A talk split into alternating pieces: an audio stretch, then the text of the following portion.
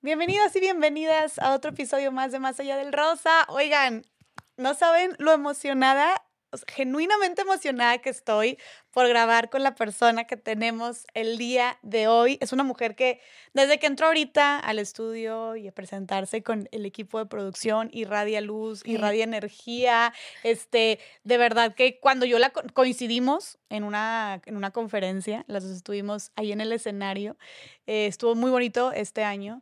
Y cuando yo la vi en el escenario dije, oye, pues esta mujer, ¿qué onda? Ya había escuchado sobre ella pero veía cómo la gente estaba súper sumergida con ella y cómo la gente la amaba, la quería, le gritaba, te amo y no sé cuánto. Y yo, wow, definitivamente yo quiero conocerla, ¿no? Entonces tuvimos la oportunidad de coincidir ahí y afortunadamente poder estar grabando el día de hoy. Así que tengo frente a mí una mujerona. Ella es comediante, es actriz, es cantante, es locutora, muchísimas cosas. Y bueno, ella es Michelle Rodríguez. Bienvenida. ¡Yay! ¡Qué emoción! Muchas gracias.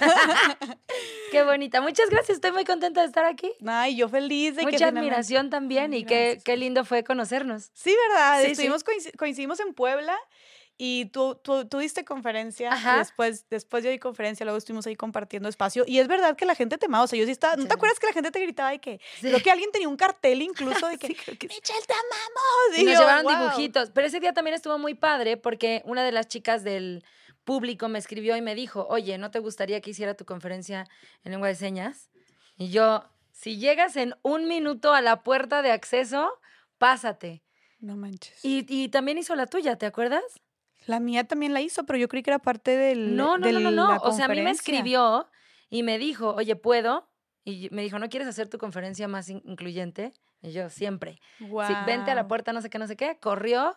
Qué y luego fue de, eh, creo que le dijeron de la tuya y dijo, sí, sí. Como ya estaba agotada la pobre mujer, pero estuvo padrísimo. Sí. Y más porque tú y yo hablamos de que... Se loca.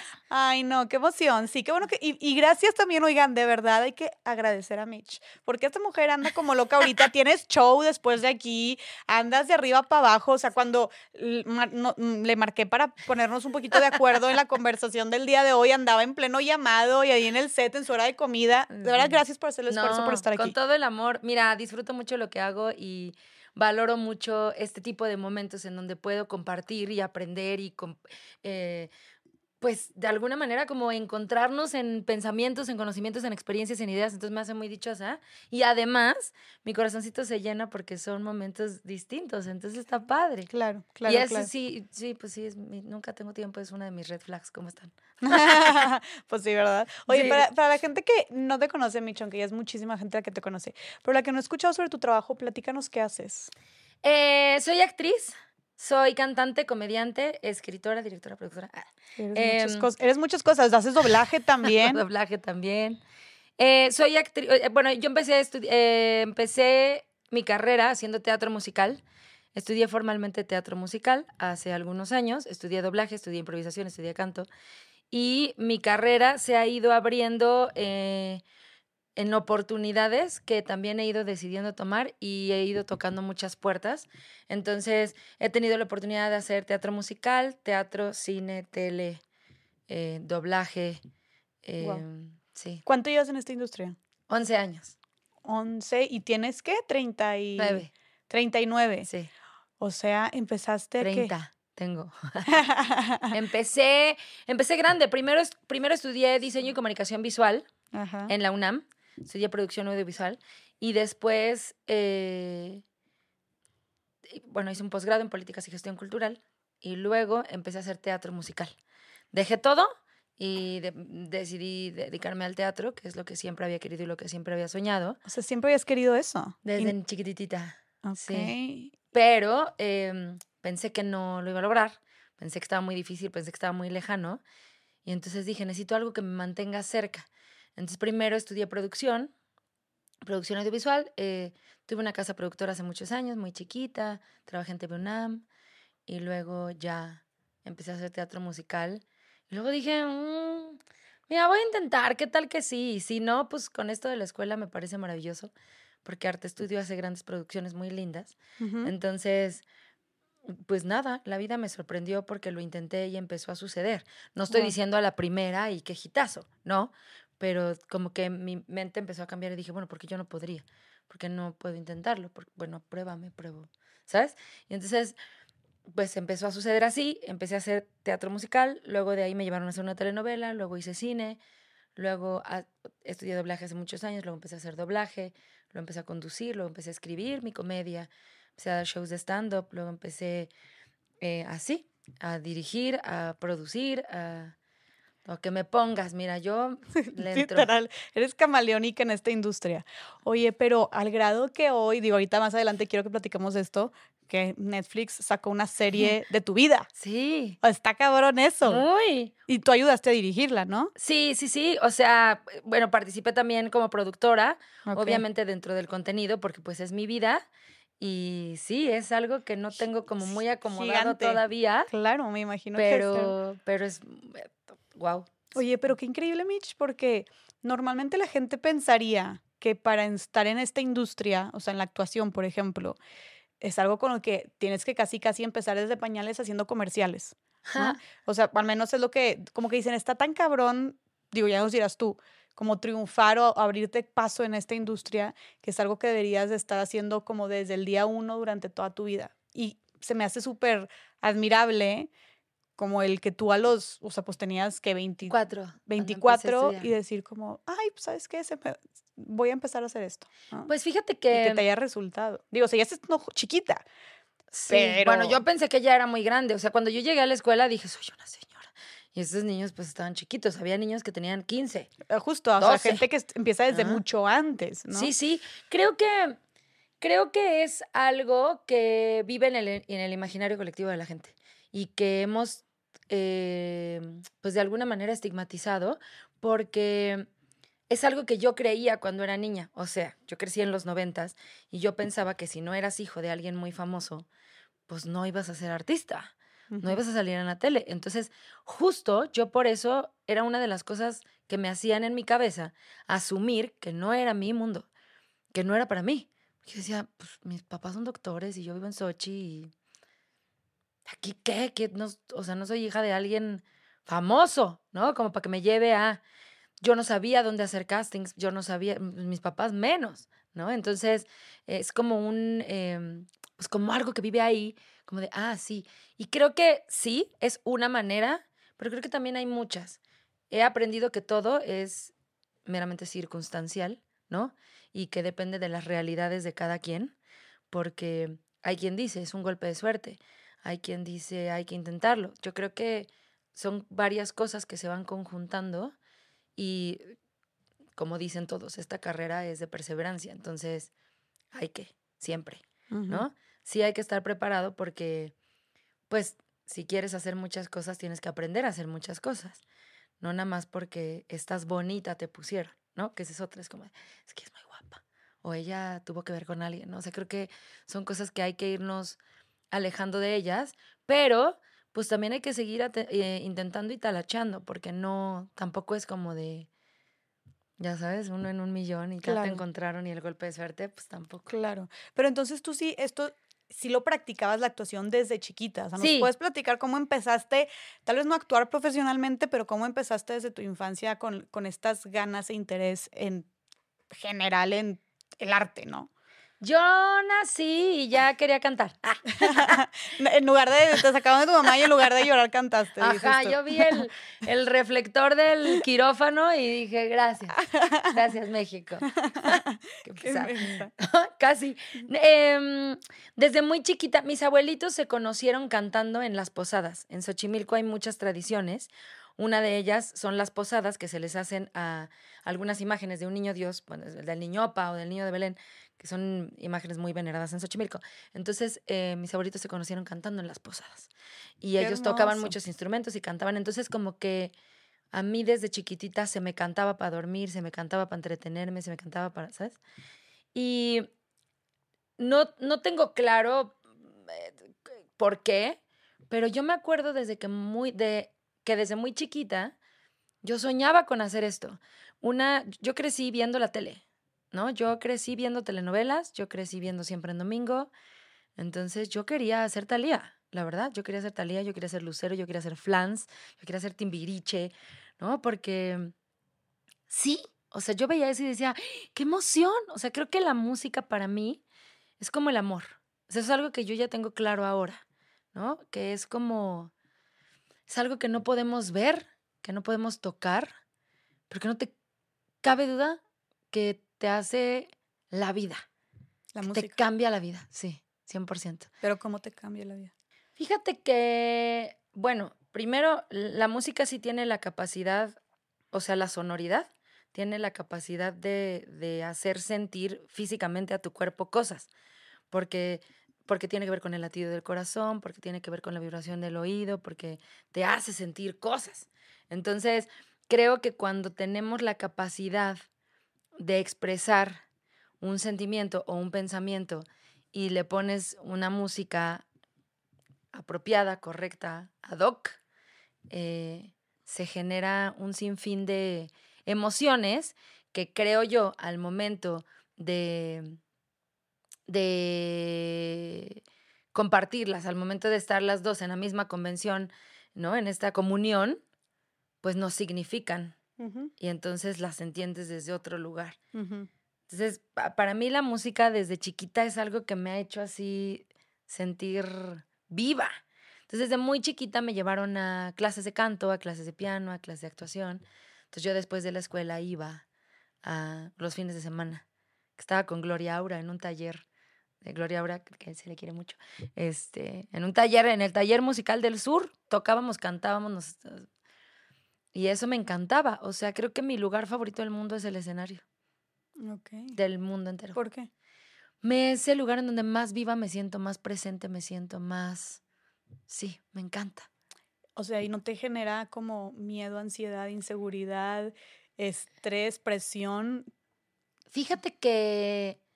O sí, y, es una mezcla de sentimientos. Ha, ha, habido momentos. O sea, en el 2019, cuando hacía Chicago, traía como varios trips en la cabeza, acaba de cortar, eh, mi carrera estaba como creciendo y cambiando mucho, entonces empecé a cuestionarme, ¿y sí, Michelle? ¿Sí? ¿Todo lo que dice la gente? Y sí, sí, bien chingona, bien. ¿Sí? Y me dio un ataque de ansiedad cantando Mama Morton en Chicago en medio de 1.700 personas en el Teatro Telcel.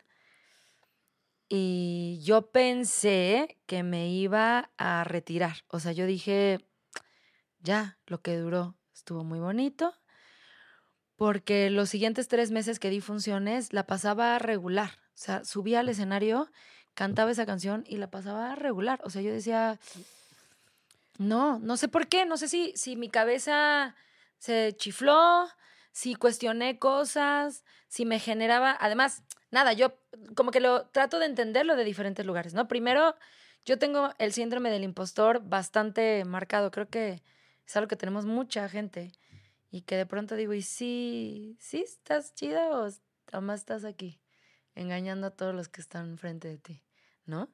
Y creo que eso es lo que he ido aprendiendo, a tratar de encontrarme y de reconocerme y de aprenderme y de,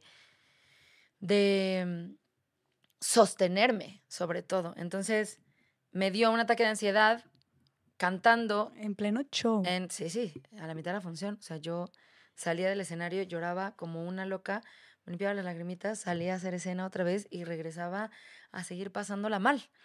Entonces, eh, ese ha sido uno de los peores momentos de mi vida entera. Y, pero entonces dices que emocionalmente traías tú, estaba, Yo traía de cortar. Ajá. Sí, sí. Tenía unos cuantos meses que acababa de cortar. Este, no estaba como. Justo me estaba cuestionando mucho esto. El personaje de Mama Morton es una mujer que es la la encargada de la cárcel, la encargada de lidiar con las carceleras, con las asesinas. Entonces, es la matrona, es la que las trae aquí, es la que domina el lugar. Y durante la construcción del personaje y con las exigencias de la dirección y cuando vas construyendo, llegó un momento en el que dije, ¿y sí? ¿Puedo yo hacer esto? ¿O, o nomás estoy fachadeando? Ya sabes, una fachada aquí que yo me inventé. Y yo creo que me fui lejísimos y, y dije, me da, o sea, lo que pasó también es que era un especial, había una luz encima de mí y todo lo demás era oscuro. Entonces yo no veía nada y lo que veía era el vacío, ¿no? Un abismo negro.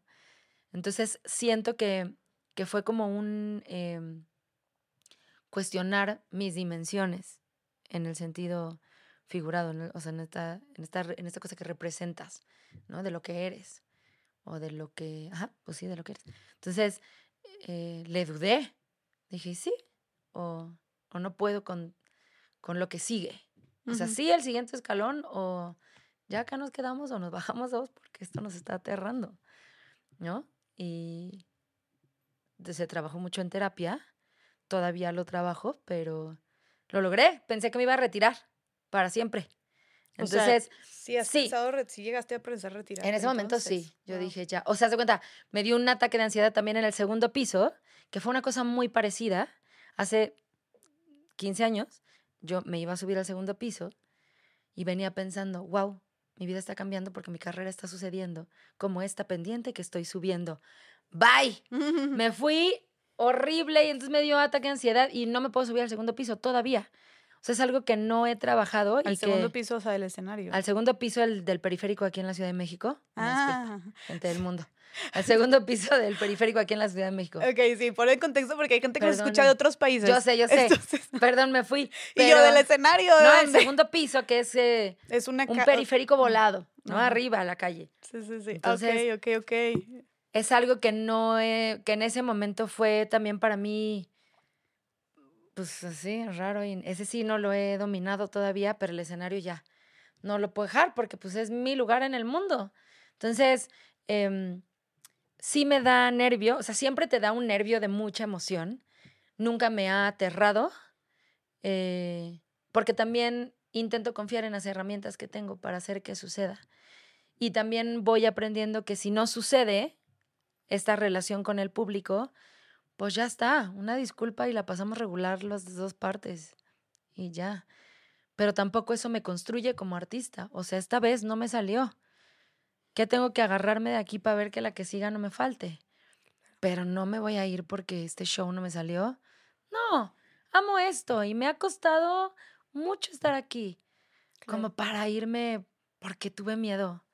Entiendo, el miedo paraliza muchísimo, pero Sí, o porque un público no se rió o no te aplaudió o claro, algo. Porque que, a ver, te gustó, cómo canté, no sé. Es, es, es difícil, ¿no? Y, y, yo que también doy conferencias como el, siento que uno de los como de los miedos más grandes de muchísimas personas es pararse frente a un público, ¿no? O sea, la gente, o sea, mucha gente en general les da, te da pánico escénico. Oye, la gente que ibas a exponer en clase y pararte frente a un público, a mucha gente le da pavor. A mí me da más pavor aquí enfrente. O sea, si que me dices, cántame una canción, yo digo, ay, no, por favor. Me da mucho más susto que así en, la plaza pública. Mi papá siempre me dice, cuando estoy muy nerviosa, me dice, mira, mijita, acuérdate que, porque le digo, papá, no sé, la semana pasada, son tres mil personas en la conferencia afuera. Y me dice, mijita, acuérdate que si le hablas a 50 o si le hablas a 3000, es lo mismo, ¿no? Sí. O sea, vas a decir el mismo mensaje. No a una, no a una porque ahí sí se siente la diferencia. Cántame, Michelle. sí, da pendiente. No, pero sí, o sea, lo que voy es que siento que esta parte de tú pararte a hablar, pero a cantar, pero a decir también chistes, comedia, eh, debe ser algo muy retador.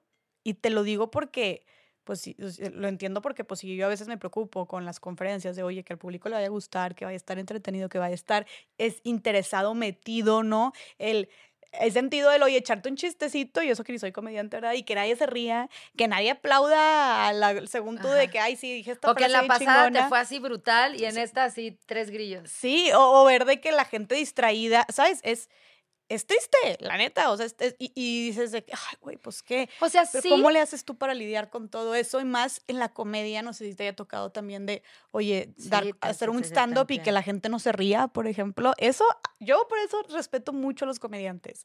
O sea, qué pinche miedo, güey, pararte y que alguien no se ría. Yo por eso también, no sé, cuando a veces voy a un stand-up y veo que hay, un chavo y está... Yo estoy de que, ja, ja, de que ni me dio risa, pero yo es porque veo que la gente no se ríe y me da un chorro de cosa, porque digo, güey, qué horror, o sea, te digo, si, si yo estoy en el escenario, a veces dando una conferencia y, la gente, una, una plática y veo que no está metida, me siento mal. Ahora no me imagino lo que es ser contar un chiste y que la gente no se ría de ser horrible. Pues es un poco lo mismo. O sea, yo que tengo la oportunidad de dar una conferencia o hacer una comedia o Em, cantarles una canción, ver que la gente no está, Siempre complica. O sea, a ver, si, si, si tú me preguntas cómo le hago yo, creo que, no sé, es la primera vez que verbalizo esto, no sé si es egoísta, pero primero lo hago para mí. O sea, genuinamente me maravilla estar haciendo lo que hago arriba de un escenario. Vamos, hace poquito pensaba, em, qué padre que puedo cantarme una canción a mí. O sea, que, que, me, que, voy a cantar ahorita una canción, ¿sabes? Y que estoy cantando aquí, que me acompaño yo solita. O que, como cuando tú cuentas un chiste en tu cabeza y que tú solo haces, ¿no? O sea, creo que eso es muy romantizando muchísimo. Qué pues bueno. Es, un poco acompañarte. Entonces, hablando de mi profesión, yo primero, primero, primero lo hago para mí. Si lo hago para convencer al otro, sí tiene una disposición distinta y un delivery distinto. O sea, sí la entrega, la manera en la que te lo estoy dando es distinta, porque lo estoy intentando.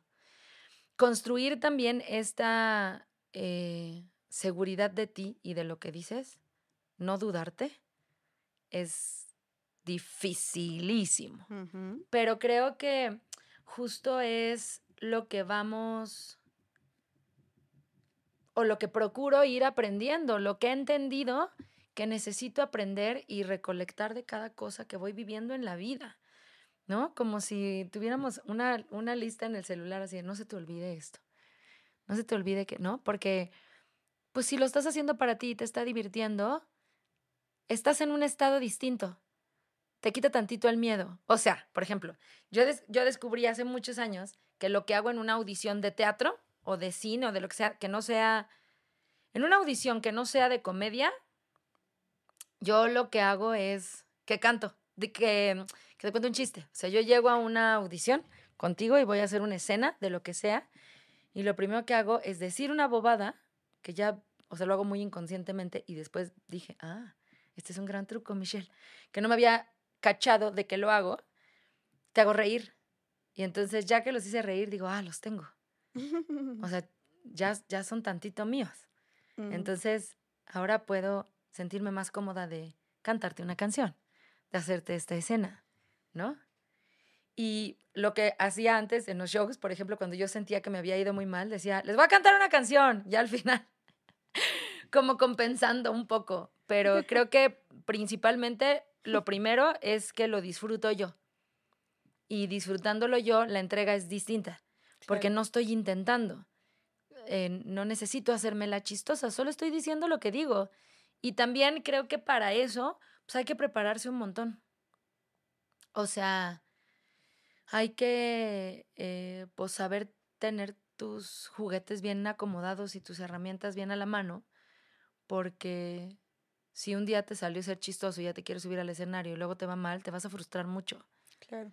Y la vas a pasar regular, porque todos como humanos tenemos un, pues un, un em, o sea, la frustración no es algo que tengamos ya dominada. Yo creo que nadie. Pero yo principalmente lo hago para mí. Y si no está funcionando, digo, bueno, para los que esté funcionando.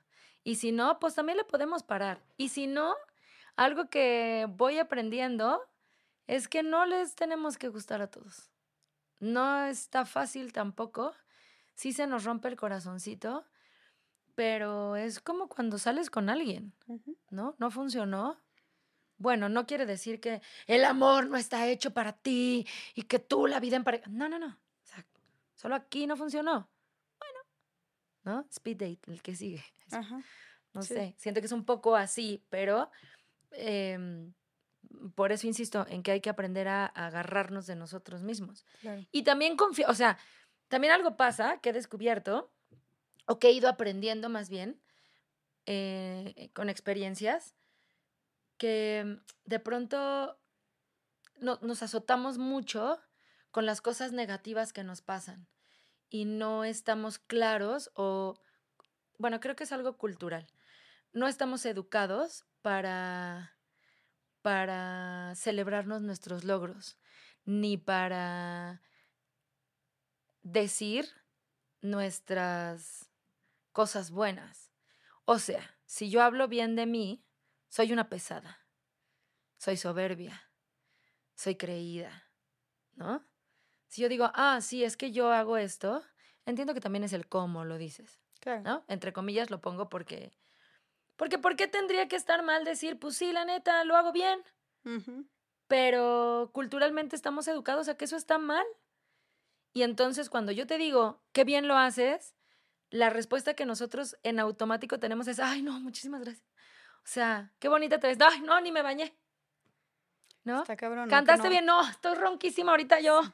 De que, ¿cómo crees? Me equivoqué un chorro. O no, es que me ayudaron. O sea, creo que sí, no aceptamos los cumplidos que la gente nos hace. ¿No? Y, y, al contrario, si yo te digo, ¿estás desvelada, va? Sí, muchísimo. O sea, se me ve la ojera, ¿va? Sí, fatal. Entonces te la compras y ya todo el día dices, me veo desvelada, se me ve la ojera. Sí, yo siento que la conferencia está como que te fue, ¿no? Sí, ¿verdad? Me fue mal. Sí, ya sé, es que esa no la dudas. Exacto. Es más, aunque tú pensaras que te fue bien, si te dicen, oye, como que no estuvo también tú, se te fue la idea de que ya lo hiciste bien y porque alguien más te dijo es, ah, no, entonces tal vez no estuvo tan bien como pensé, entonces tal vez sí lo hice mal. O sea, se nos hace muy fácil. Se nos hace muy fácil poner en duda lo que pensamos cuando es algo si pensamos algo bien de nosotros, pero alguien viene a contradecirlo, se nos hace muy fácil ceder y ponerlo en duda. Pero cuando es al revés, no. No, y también cuando vienen y te dicen a la primera esto, ¿no? Tú dices, ah, ok. No lo cuestionas. O sea, oye, hoy no te ves bien. ¿Sí va? No es como un, pero por nada. No, no lo hiciste bien. Sí, o sea, lo asumes. No sé si es cultural, yo creo que sí, un poquito, porque sí estamos acostumbrados, creo, a que a no celebrar nuestros logros. Y sabes qué, creo que también es algo mucho, o sea, creo que todo, de, la gente en general, pero sí creo que es algo mucho de las mujeres también. Sí, también. un, sí, creo que hay también una brecha de género en temas de confianza, ¿no? Que las mujeres, y digo, los, hay muchos estudios también de que indican que las mujeres negociamos menos nuestro sueldo, nos creemos menos capaces, que un hombre tiene que cumplir con que cumpla con el 50% de los requisitos para un trabajo va a aplicar ese trabajo, pero una mujer tiene que cumplir con el 100% de los requisitos para creerse capaz de aplicar ese trabajo. Claro, y creo que también tiene que ver con esta lucha, o sea, ya yéndonos muy lejos, con esta lucha de poder en la que no... O sea, si yo desde el principio te hago no confiar en ti, va a ser mucho más sencillo que no llegues, ¿no? Y si yo te... Porque además tiene que ver con la moral, porque no es ser niña buena hacer eso, ¿no? O no es ser una buena persona estar diciendo, vamos, si yo soy una buena persona y digo es que yo soy muy buena persona, dices, qué pesada persona, ¿no? No estamos, em, pues sí, como, como si estuviera mal. Y creo que eso no es otra cosa más que un prejuicio, es una hay una chinchita moral que nos pusieron que no hemos cuestionado. Porque ahora siento que las generaciones estamos cambiando y que estamos diciendo otras cosas. Antes también estaba incluso mal visto que yo viniera y te dijera lo mucho que te admiro porque parecía que te estaba adulando o que yo quería algo más, ¿no? Y creo que ahora es mucho más sencillo que escuchemos desde un lugar amoroso, genuino, de compartir Güey, qué padre la pasamos en la conferencia. Qué padre, o sea, sí tiene que ver también con esta lucha de poder, porque ¿por qué tendría yo que decirte qué padre tu conferencia si yo también di una antes de la tuya? Claro. Mm, pues esta niña de Monterrey, ¿no? O sea, es como lo más común. O que alguien venga y te diga, oye, ¿quieres jugar conmigo? Y si hacemos una conferencia juntas, ¿quieres venir a mi podcast? ¿Quieres? ¿No? ¿Por qué? Porque todo es competir, porque todo es y a lo mejor no todo. O sea, vamos, sí me gusta a mí ser la mejor en lo que hago, pero son cosas que voy así como lidiando en mi cabeza, porque a mí sí me gusta mucho hacer lo que hago y me gusta hacerlo bien. Y me gusta que me digas que lo hago bien y a lo mejor sí que soy la mejor, pero no diré y tú eres tonta, que sí hace una diferencia, ¿no? O no diré que la quiten a ella porque quiero que... No, no, o sea, solo quiero hacer lo mío bien. Entonces, vuelvo a, un poco a la pregunta. Lo hago porque a mí me gusta. Cuando no funciona, bueno, pues voy apechugando, porque también, porque también tengo mi corazoncito y digo, ah, chin, ahora no me salió. Bueno, ya está. Ni modo, la próxima vemos. Y que sabes que también siento que, y, y, es chistoso porque pareciera que repetimos y repetimos este mismo discurso de la competencia entre mujeres y la madre, pero pues es que lo tenemos que seguir repitiendo porque está cabrón, porque aunque pareciera que vamos mejorando, seguimos estando muy mal en esos temas. Y es que hay cosas en las que avanzamos y hay otras en las que nos regresamos, ¿no? O sea, eh, o sea, creo que esta, ahora que se habla mucho de sororidad y de apoyarnos entre todas, pues sí está padre y creo que además es algo que sí ha sucedido. Le estamos poniendo nombre y lo estamos haciendo más en forma como demostrativa, pues en realidad es algo que siempre ha sucedido. Lo que pasa es que eh, tiene, o sea, para mí es lo mismo si voy a competir contigo con un nombre en mi cabeza. Entiendo que que para lo que representa en la sociedad no, para cómo funciona la sociedad no, ¿no? Pero pues no, primero no es competir, porque también eso está bien cañón, porque si partimos de que todos somos únicos e irrepetibles, pues cada uno tiene lo suyo. Sí, cada quien, o sea, perdón. No, sí, sí. No, cada quien le va a agregar su pizquita y un stand-up, o sea, aunque tú y yo hiciéramos un stand-up de... Y aunque leyéramos el mismo texto. Exacto. Mira, hay una obra que se llama Conejo Blanco, Conejo Rojo, que es un sobre cerrado, que lo dejan ahí y entonces el actor llega, lo abre y hace una primera lectura en frente de un público. Si tú quieres hacer esa obra, no tienes que verla para que no te empapes de nada, para que no conozcas el texto. Entonces, es un mismo texto que se les da a los actores que quieran hacer la obra y cada uno la hace diferente. Y cada uno la hace con sus... O sea, no hay una dirección, no hay un... ¿Sabes? Porque estás agarrando un texto y hay. O sea, no, no hay un, un punto de comparación porque no hay un mejor, porque cada quien lo hizo como lo pudo hacer.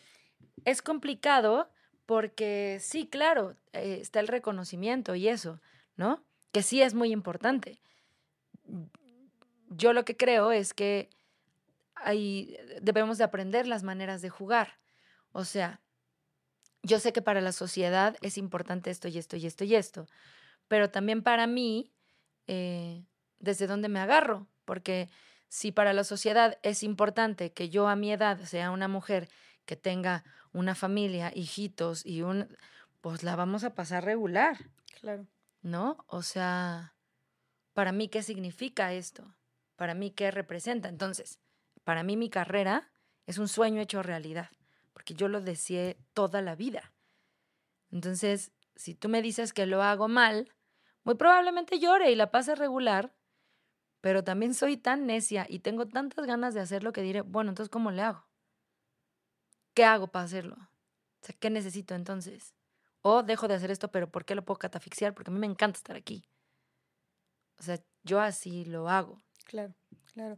Y, eh, Mitch, hablando, digo, antes de, porque esto me surge, me surge otra pregunta, pero nada más quisiera regresar al tema, eh, porque se me hace una reflexión muy importante, de la competencia entre mujeres y de cómo, ahorita que mencionabas esto de, oye, pues dimos conferencia a las dos y fácil puede ser como, ay, pues Sí. Ella y quién la dio mejor y a quién le aplaudieron más y la madre, ¿no? Pero en lugar de eso es como, hola, ¿cómo estás? Yo soy tal, yo soy tal, oye, ¿quieres venir al podcast? Lo que sea, ¿no? Y así estamos, y ahorita estamos haciendo sinergia, ¿no? Y estamos, y tal vez con este podcast muchísima gente te va a conocer que no te conocía y cuando tú lo subes a tus redes mucha gente me va a conocer que no conocía. Vaya, estamos, además de fortalecer la amistad, estamos sumando, ¿no? Y creo que podemos hacer esto con con todas las mujeres que nos rodean, o sea, es como el buscar, y, más creo que en estos medios, medios como de redes o medios de artisteada y todo eso, siento que en general si las mujeres tenemos, somos competitivas entre nosotros todavía, creo que ahorita, creo que es, es, más porque es lo que la gente ve y a quién ve que le ve mejor y quién tiene más números y bla, bla, bla. Em, y creo que algo que a mí me ha servido mucho, y yo siempre lo he dicho, es, la realidad es que lo que yo he crecido en mi carrera ha sido bastante por la, las mujeres que me han abierto la puerta, o sea, las mujeres con las que yo he colaborado, con las que yo me he sentado, con las que le he pedido un consejo, que me han presentado otra mujer, que me han invitado a algún proyecto, ¿no? Que me han dado algún, algún consejo o enseñanza de X o Y que me llevan 20 años, 15 años, ¿no? E, el sentarme a platicar con amigas del medio, que justo en lugar de esta parte de gente del medio, de, ay, pues, ¿y, cuánto le, pagarán a ella? ¿O cuántos seguidores tiene? ¿O cuánto engagement tal? Es más bien, yo con mis amigas, por ejemplo, me llegaba a sentar y, oye, este, ¿cómo le estás haciendo para esto? Exacto. ¿Cómo estás haciendo para tal? ¿Cómo creciste en esto? Y es bien poderoso eso, porque no nos sentamos, en lugar de estarnos volteando a ver y comparando si esta y la otra, es hablarle y decir, oye, vamos por un café, estamos haciendo lo mismo o estamos haciendo algo muy parecido. Hay que, hay que platicar de esto. Y más si estás en, tu en, la, en la industria que sea, tal vez estás, te sientes sola y tal vez tus amigas de toda la vida pues se dedican a otra cosa. Entonces, qué mejor que te acerques a las mujeres en tu mismo medio, en tu misma industria, te sientes con ellas, platiquen, intercambien información, ideas, etcétera, y se empujen. O sea, creo que estratégicamente hablando, nos abrimos muchísimo más camino. Sí, creo que, o sea, creo que ese es el gol, ¿no? Esa es la meta. Que tuviéramos la oportunidad de abiertamente hacer esto. ¿No? De poder hacer sinergia, de sumarnos las unas a las otras, de, tenerle la puerta para que pase la que sigue. Creo que para llegar a ese lugar sí necesitamos aprender a reconocernos primero, porque creo que, o sea, hablando de mi experiencia, creo que partir de, de que me siento envidiosa de ti no tiene que ver contigo, sino con lo insegura que estoy yo. Mm, o con lo poquita cosa que me siento yo, o con lo poco capaz, ¿sabes? O sea, a lo mejor estoy ya eh, intenseando demasiado, filosofando demasiado o romantizando demasiado, pero creo que sí tiene que ver, porque nuestras historias de vida son distintas, nuestras edades son distintas, todo, o sea, somos distintas, porque tú eres tú y yo soy yo. Entonces, no habría por qué ser, eh, o sea, eso, esas diferencias también nos suman un montón. Entonces, ¿por qué a mí no me sale como ella? Porque no soy ella. Yo no hago eso, ¿no? Entonces, creo que em, esta cosa de la competencia y esta cosa de, de la envidia y del cerrar puertas o del truncar, ¿no? Poner ahí un, un pie para que no pases, no tiene otra cosa que ver más que con tu propia eh, pues autoconcepción, ¿no? Tu propia manera de verte a ti misma. No es fácil, porque jamás voy a decir, no manches, esta morra es más lista que yo, ¿no? Es mucho más sencillo decir, ay, pues, ah, claro, es de Monterrey, lo que sea, ¿sabes? O sea, no, no, no, no te pones el, no te, no te pones el saco tú, le echas la culpa al otro y entonces, o oh, yo lo voy a ganar porque, hombre, o sea, yo creo que hay que aprender de verdad, de verdad, de verdad a reconocer quiénes somos. Porque en medida de que nosotros aprendamos quiénes somos, qué es lo que podemos hacer, qué es lo que tenemos, nuestras capacidades, nuestras inquietudes, nuestra manera de pensar y lo abracemos, voy a dejar de competir contigo. Tampoco estoy diciendo porque ya sé que soy mejor. No, no, porque sé que soy yo. Y a lo mejor, y a lo mejor tampoco es porque sé que soy mejor que tú y el día que me ganes voy a llorar y tampoco porque el día que eh, no me salga voy a retirarme. O sea, todo, creo que todo tiene que ver con una búsqueda de una paz interna. Y que, ¿sabes qué? Creo que nos tenemos que seguir recordando de que esto no es una competencia. Exacto. O sea, mujeres de todas las edades, de todas las industrias, esto no es una competencia. O sea, nadie está buscando ver quién es la mujer que llega primero, la mujer que llega más lejos a tal lugar, a tal puesto, a tantos ingresos, ¿no? O sea, no es una competencia. Es que creo que esa cosa de quién es la que primero es algo que ni siquiera es tuyo tampoco.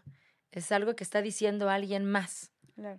Es que siento que mucho. Socialmente. Mucho de las. Por las. Por lo cual. O sea, yo pensando en la razón por la cual tal vez no nos jalamos mucho entre nosotras, siento que es por el miedo a que a ella le va a ir mejor que yo.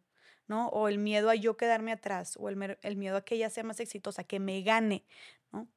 Y por eso digo, es que el éxito de una mujer, de otra mujer, no va a opacar el tuyo, ¿no? El sol brilla para todos y son clases, frases muy cliché, pero... Pero justo es por eso, porque, porque necesitas saber tú quién eres. O sea, yo te puedo decir, esta es la mujer más exitosa que conozco porque mira a su marido, mira a sus hijitos, mira a su camioneta y yo, a mí no me representa. Claro. ¿No? Más sin en cambio, es la mujer más exitosa que conoces tú y yo podría decir, mm, a mí no me significa eso, ¿no? O, ay, es la mujer que tiene más coches en el mundo. Ah, igual puede manejar de a uno. No, no lo sé. O sea, creo que, creo que también tiene que ver con lo que la sociedad dicta que debería. Y el debería ser es complicadísimo, ¿no? Y creo que esta competencia entre mujeres muchas veces em, sí tiene que ver con la visión de un hombre. Porque, porque ¿Quién dijo que ella es la más lista? ¿Quién dijo que ella es la más guapa? ¿Quién dijo que ella es la más sexy? ¿Quién dijo? En su mayoría es algo que opina el hombre. Porque nosotras podemos opinar distinto y funcionar distinto. Y entonces decir, ah, pues sí, no manches que, o sea, mi, mi, mi pensamiento es, si esta es la más lista, yo no la quiero quitar del camino, quiero que sea mi equipo. Claro. Yo pero no toda la banda. Estratégicamente hablando. Estratégicamente hablando. Pensando estratégicamente. Claro, porque, porque a lo mejor no te puedo quitar del camino porque si eres la más chingona que hay. Bueno, pues, ¿cómo le hacemos para cotorrear juntas, hermana? ¿No? Porque yo también quiero ser la más chingona, o yo también creo ser la más chingona, o yo también quisiera ser la más chingona. Entonces, ¿por qué dirías, quítame esta? Hombre, tráemela. O hay que, o, buscando, deseando como el momento en que le empiece a ir mal, ¿no? De, sí, y creo que... Es como, no, y sigamos construyendo. el brillo de otra mujer no paca el tuyo. Exacto. Porque, porque, insisto, también es tristito.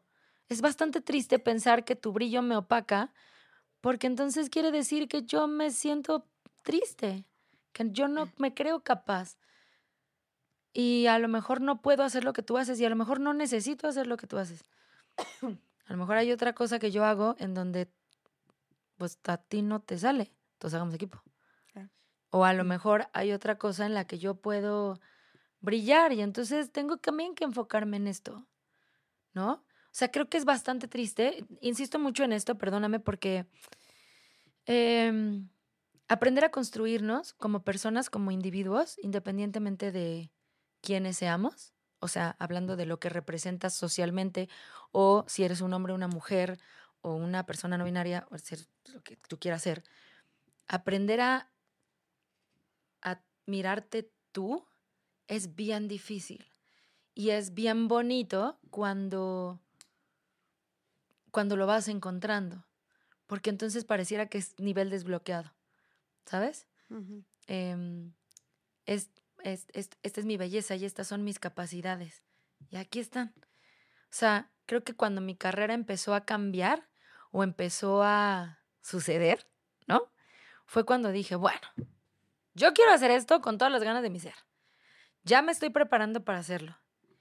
Tal vez yo no me veo como tales, pero esto es lo que hay. Si alguien lo quiere agarrar, chido, ¿eh? Y de lo que hay es, chido. O sea, esto que yo te estoy ofreciendo está bien hecho. O sea, porque si no toda la vida te quedas en una tristeza y en una poca, o sea, en una poca valía tuya y no está tan padre. Porque si, si la frustración y el enojo y la envidia están feitos, porque son cosas que nos generan así feo y nos cargan de energía pesada y estás de malas y claro, cuando estás frustrado, no estás siendo pleno. Cuando estás frustrado dices, ah, ya me pegué. Oh, claro, me tenía que pegar, porque como soy estúpida, ¿no? Y te vas, y te vas, y te vas, y entonces, no, o sea, al contrario, está, y también está bien triste decir, puta, es que yo no, o sea, me encantaría ser como ella. Ya. ¿Sabes? Esta añoranza, esta tristeza, esta, pues yo no creo que hayamos venido a eso a la vida. Creo que hay momentos, y es una montaña rusa y sentir todas las emociones y todo, pero está padre intentar pasarla bien. Claro. Y está padre, o sea, si hay gente que disfruta que llegue el viernes para echarse una chela, Ah, no manches, llegó el viernes, es mi satisfacción. Ah, qué padre. ¿No? Imagínate cuando tienes otros logros que te llenan el almita. Qué padre. Oye, Mitch, y para todo esto, todo esto que cuentas, este, que claramente has hecho mucho trabajo interno y em, el tema que hablas de pues que tú ya tienes bien segura tu ancla y que haces las cosas por ti, este tema de, de como yo sé lo que soy, entonces también por eso le echo la mano a otras mujeres, hago sinergia, etcétera, y también cuando empezaste tu carrera que dijiste, esto es lo que hay, es muy bueno y tal, ¿siempre fuiste así de segura? No, o sea, mm, de alguna manera siempre me he sabido diferente. ¿Cómo? Sí, o sea, creo que desde chiquita, em, no, o sea, no sé si es una cosa buena o es una cosa mala, no le pongamos un juicio de valor, pero creo que siempre he sabido que no soy igual a un montón de chicas con las que yo me rodeaba. ¿No? O sea, ¿en, muchos sentidos. O sea, yo siempre he sido muy chispeante, siempre estoy bromeando, siempre soy la que quiere cantar, siempre quiero participar, siempre quiero pasar enfrente, siempre quiero preguntarte, siempre, ¿sabes? O sea, y hay quien no, hay quien le gusta ser reservada y tranquila y hacer lo que tiene que hacer. Y a mí a veces me gusta salirme del guacal. Eso lo tengo claro desde muy chiquita. Entonces, em, creo que cuando era niña, eh, no tenía empacho de ser quien era, o sea, no tenía ningún problema de ser quien era porque no había alguien que dijera, ah, pobrecita ella, o ah, eso está mal, o ah, qué chafa, ¿sabes? Porque éramos niños, porque estábamos chiquitos, ¿no? Chiquites, o sea, era como ser, ay, qué chistosa, ay, no sé, ¿no? Y tampoco era un, eh, soy más que nadie porque se me aplaudiera algo, porque había otros que se les aplaudía otras cosas, ¿no? O sea, pon tú, yo era la que pasaba a cantar siempre y qué padre ella y ella da pláticas desde chiquita y ella cantó una canción. Sí, pero el día de las Olimpiadas de correr yo quedaba en tercer lugar o en sexto de cinco, ya sabes. o sea, o sea, como que, como que de niña aprendí mucho eso y creo que cuando me empezó a costar trabajo fue cuando empecé a escuchar todas las opiniones externas que son el, ah, sí, pero tú eres todas estas cosas que le vamos a poner una connotación negativa, no que la tengan o que lo sean, sino que le vamos a poner una connotación negativa que te hacen a ti eh, no ser esto que nosotros esperamos que seas. A lo mejor eh, lo, lo rebusqué demasiado, pero creo que de niña yo me sentía cómoda siendo quien era porque no había un juicio, no había un ella tiene que ser algo. Y cuando la adolescencia empezó a suceder, entonces, em, no sé, si mi manera de vestir era distinta, es como de, ah, es que ella es tal. Por ejemplo, ella es gorda, ella es morena, ella es la que saca 10, ella es la que saca cero, ella es la que, ¿sabes? Entonces, son cosas que de acuerdo a la connotación en las que te sean presentadas, te representan a ti. Por ejemplo, a mí se me dijo mucho tiempo ser gorda y ser gorda no está chido, porque nadie, porque, mm, ¿no? Porque, mm, entonces, cuando tú lo asumes, dices, ah, entonces yo tengo que dar un pasito para atrás porque a mí no me alcanza, porque no soy como ella, porque yo no soy esto que se espera, ¿no? Si yo me he visto así o si a mí me gustan ciertas cosas, a lo mejor es un ejemplo muy burdo, pero es como los gustos culposos. ¿Por qué serían culposos? O sea, ya estoy siendo muy payasa, ¿no? ¿Por qué serían gustos culposos?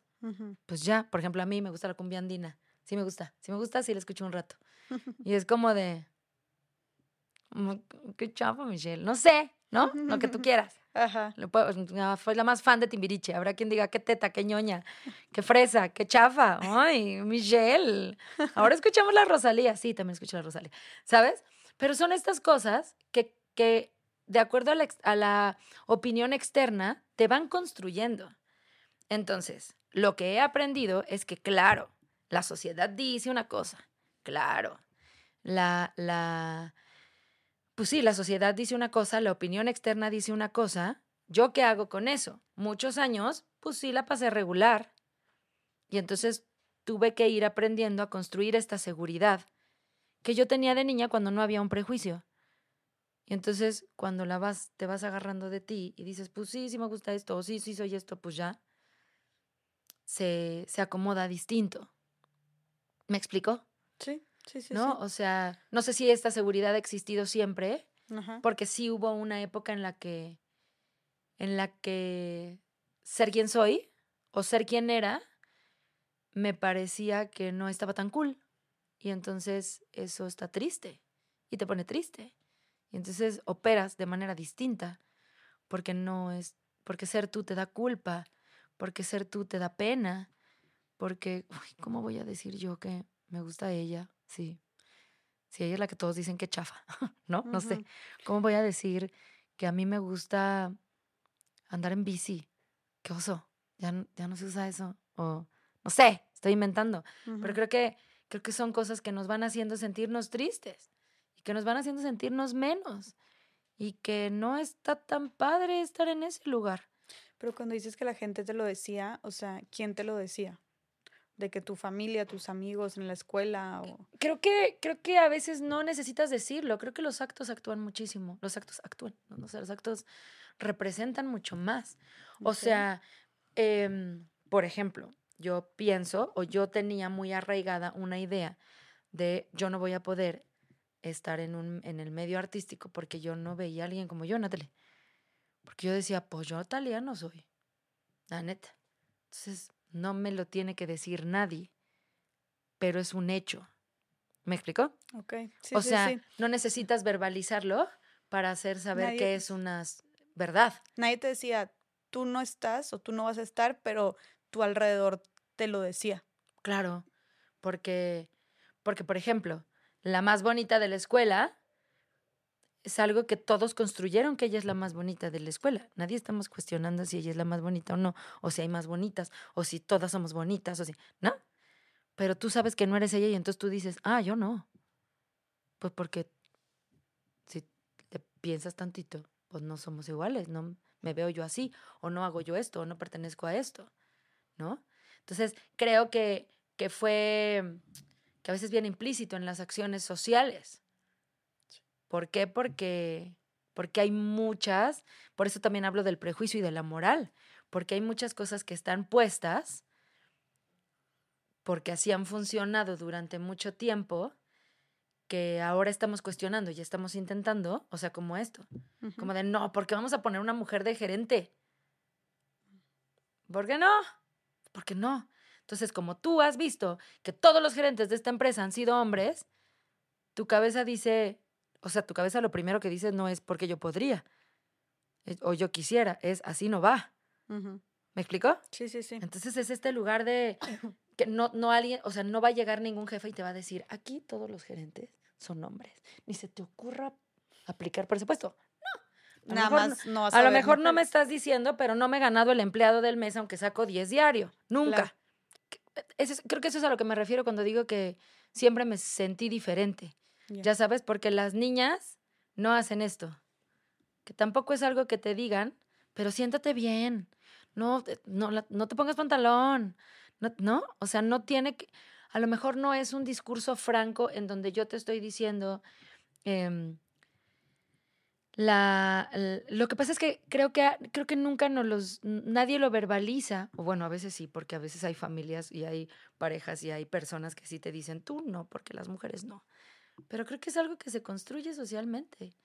Y que uno va entendiendo y malamente no cuestionando, ¿no? Entonces, yo creía que a lo mejor no pertenecía porque, pues todas mis primas o todas mis amigas, ya sabes, eran como más hechecitas y como más bonitas y como más femeninas y como más así. Y yo de repente quiero cotorrear y quiero estar sentada, cruzada de piernas, y, ¿no? O sea, todas, ¿qué quieres ser de grande? Y yo decía, rockera, ¿no? Entonces, pues es raro. o sea, no es el común denominador. Yo no era la niña que andaba trayendo una muñequita para abrazar. No era.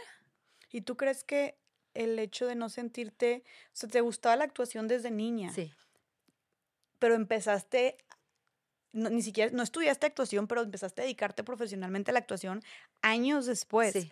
¿Crees que el hecho de tal vez no sentirte representada o sentir que no pertenecías en la industria haya hecho que no hayas empezado desde lleno, desde más joven. Definitivamente, totalmente. O sea, en mi cabeza sí decía, a mí, ¿por qué me pasaría a mí? Que un poco de eso hablo en mi conferencia, no sé si la viste, no sé si te acuerdas.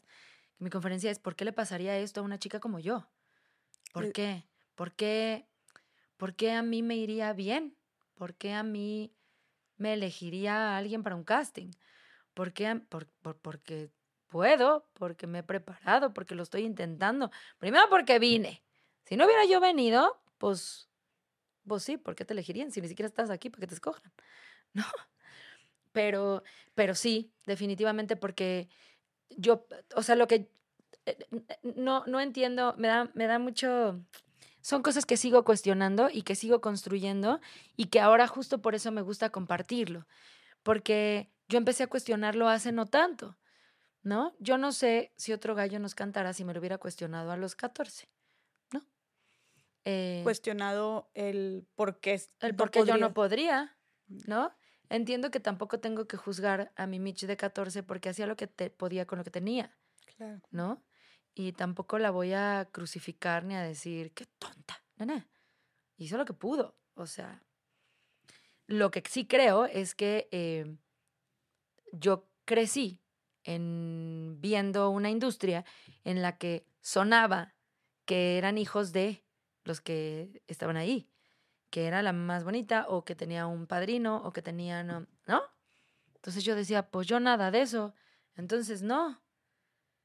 O sea, yo no, yo no traigo esas fichas, yo traigo otras fichas. A lo mejor ya después se convierten en intercambiables porque, ah, mi ficha de, de yo no tengo un papá conocido es mi ficha de mira, canté bien. Ah, ah, ok. ¿Esta ficha también puede jugar? Ah, pues sí, sí la tengo. Pues la voy a jugar. O sea, sí, es mi ficha de, de yo no me veo como ella. Ah, pues a lo mejor puedo no jugar. O, claro, yo no me veo como ella, no necesitas una como yo. Aquí está mi juego. Ok. Y en ese sentido, y no solo que me vea, que sea como yo, ¿no? O sea, es como, eh, pues si lo podemos ver como un negocio, digámoslo así, pues qué ofertas, ¿no? ¿Qué, te estás ofertando? El otro día platicaba con unos amigos de qué, o sea, hablábamos de las red flags y después decíamos, ¿qué es algo que tú tienes que no tendría nadie más para ofrecer a una pareja? ¿No? Entonces yo decía, bueno, aquí la vas a pasar padrísimo. O sea, yo me voy a encargar de que la pases cabrón. Y eso, es, eso a lo mejor es una ficha que tú no tienes, que yo no tengo, que nadie tiene o que nada más yo tengo. Pues yo lo estoy ofertando aquí. Ahí está. Y aquí están otras fichas que son un común denominador y a lo mejor también le entré a ese juego. Pero a lo mejor mi ficha ahí solita, que nadie ha visto, a lo mejor decía, ah, no manches, está. Ah, a ver, pues. O sea, ¿por qué no? Por eso hablo tanto de, de, aprender a reconocernos y aprender a conocernos y aprender a sabernos y aprender a, a reconocernos, no solo de saber quiénes somos, sino a reconocernos y aplaudirnos. Claro. Y, sí, porque, porque entonces yo aprendí que el ser diferente no era una cosa mala. O sea, hubo un momento en la vida en el que dije, ah, creo que esto también está padre. Está padre ser diferente. ¿Por qué? Porque, porque a lo mejor también es una manera de destacar, ¿no? Pues es una manera de, de no ser el común denominador, ¿no? Porque creo que en esto de la competencia es una cosa muy rebuscada, porque sí queremos que seas la mejor, la más chingona, la más lo que quieras, pero tampoco que te nos salgas tanto del huacal, ¿eh? Tampoco seas, o sea, sí sé dentro de la norma, no te me salgas tanto del guacal porque, porque entonces ya te rechazo porque eres diferente, ya te rechazo porque eres distinta. Ya, o sea, ¿no? Como la Barbie rara. Sí, sí, sí. Esa Barbie se nos salió porque ya tenía pintada su cara. Ah, ella va a jugar aparte. Esta la vamos a poner acá en el cerro eh, porque ella no, ella no va a ser presidenta del mundo de las Barbies. Oye, Mitch, ¿y tú crees que ahorita que hablabas del juego de fichas, eh, me encantó. o sea, creo que nos quedó clarísimo. También, qué bueno. Eh, no está, fácil, no está fácil, pero creo que hay que aprender a ver tus fichas. Claro, claro, que sí, ¿qué, cartas traes a la mesa, no? Sí, y que si tienes un comodín, lo saques. Y que si tienes una que no te suma, o la guardes ahí, o, o busques la manera de cambiarla a la derecha. Mencionaste lo importante de estar preparada y ya nos dijiste todo lo que sabes y eres, ¿no? Desde doblaje, pero también clases de canto, pero también clases de actuación, pero también diriges, produces, etc. O sea, ¿tú crees que precisamente, estratégicamente hablando, tú te preparaste tanto como para, estoy poniendo entre comillas, compensar esto que tú pensabas que te faltaba para poder jugar el juego? Totalmente. O sea, creo que hubo o sea, ahora lo entiendo distinto. Cuando en mis 20 yo decía, yo necesito entonces hacer más cosas para estar al nivel de estas personas o a donde yo quiero llegar. ¿De qué personas? Por ejemplo, em, no sé, eh, em, pues sí, supongamos, si jugamos a que al entendido de que la industria va a poner a la bonita, aunque no cante, aunque no baile, aunque no actúe, yo decía, yo sí lo hago. A lo mejor, si yo me pongo en este lugar en donde yo sí lo hago, muy probablemente pongan a la bonita, porque ya decidimos que vamos a poner a la bonita, perdón, porque queremos poner a la bonita, pero a la hora de cantar puedo cantar yo. Atrás, tantito, aquí.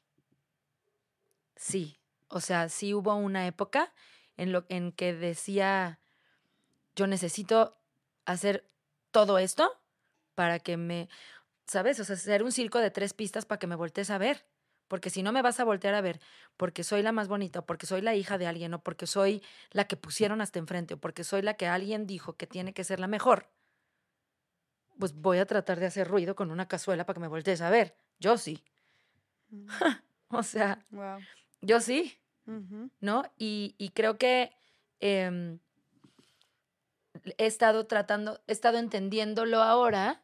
Y sí, sí, mucho fue para compensar como una estrategia, pero en realidad es lo que soy. O sea, ahora lo entiendo distinto y digo, bueno, tampoco es que trajera yo unas, o sea, jamás me voy a hacer, ah, entonces ahora me voy a blanquear o voy a vestirme diferente y me voy a comprar un coche distinto para jugar a que soy otra persona. Pues no, en realidad lo que hice fue hacer las cosas que me gustaban y potenciarlas y decirte, ¿no? Que a lo mejor también esa es otra cosa que no está muchas veces bien vista, pero hacerte saber que también hago esto, pues no está mal. O sea, digo que no está bien vista, porque otra vez volvemos a los juicios eh, porque sí queremos, o sea, sí queremos que seas la mejor, pero si tú me dices que quieres ser la mejor o que eres la mejor, está mal visto. ¿No? Es una cosa como muy quisquillosa. Sí, sí. Que Todos tienen que esforzarse para ser la mejor. La mejor pero si yo te digo soy la mejor, haces. Sí. Qué pesada vieja. Sí. O sea, aunque sí sea la mejor, ¿no? Y te exigen como si fueras, o sea, como te ah, exigen. Ah, claro, pero tienes que decir que no. Tienes que mantenerte humilde. Claro. Entonces ahí son unos trucos bien raros que nada más nos van tambaleando así por dentro y que es lo que te digo, no es algo que diga alguien francamente, no es un discurso franco, abierto, pero es una manera en la que la sociedad funciona y que los hechos nos demuestran que así es. Porque, por ejemplo, a mí mucha gente me dice, ay, qué padre lo que haces, ay, qué padre. Pero si yo un día llego y digo, soy la mejor en todo, van a decir, retiro mi juego. Michelle, qué pesada. ¿Sabes? Porque, porque así funciona, ¿no? No estoy diciendo entonces vivo en una falsa humildad. No, porque también me estoy construyendo y también voy aprendiendo y tengo mi síndrome del impostor y jamás me siento la mejor, ¿no? O sea, hay veces que sí, pero hay veces que digo, Ay, no, me quiero ir de aquí. Tienes tus momentos. Claro, y creo que todos, porque somos humanos. Claro, de repente y porque pero lo que sí he aprendido es que también está bonito saber qué fichas traigo. Porque, ¿por qué no? Pues, o sea, o sea, es, lo mismo, por ejemplo, cuando tienes un idioma, ¿Tú hablas inglés? Bueno, eh, mucho del grueso de la población habla inglés. Ah, también francés. Ah, no sabía. Ok. A ver, entonces sí me marcas una diferencia. Sí, bueno, es que. Y un poquito de alemán. Ah, entonces me marcas una diferencia también. ¿No? O sea, hablando de una empresa, por ejemplo. Entonces, porque en la vida no tendríamos que aprender a jugar así también. Claro. Eh, y, creo que, perdóname, y, creo que a lo que voy es que sí, sí lo hice mucho tiempo para compensar. Ahora entiendo que en realidad eh, a lo mejor solo era hacer sonar mi cazuela, pero que la cazuela yo ya la traía.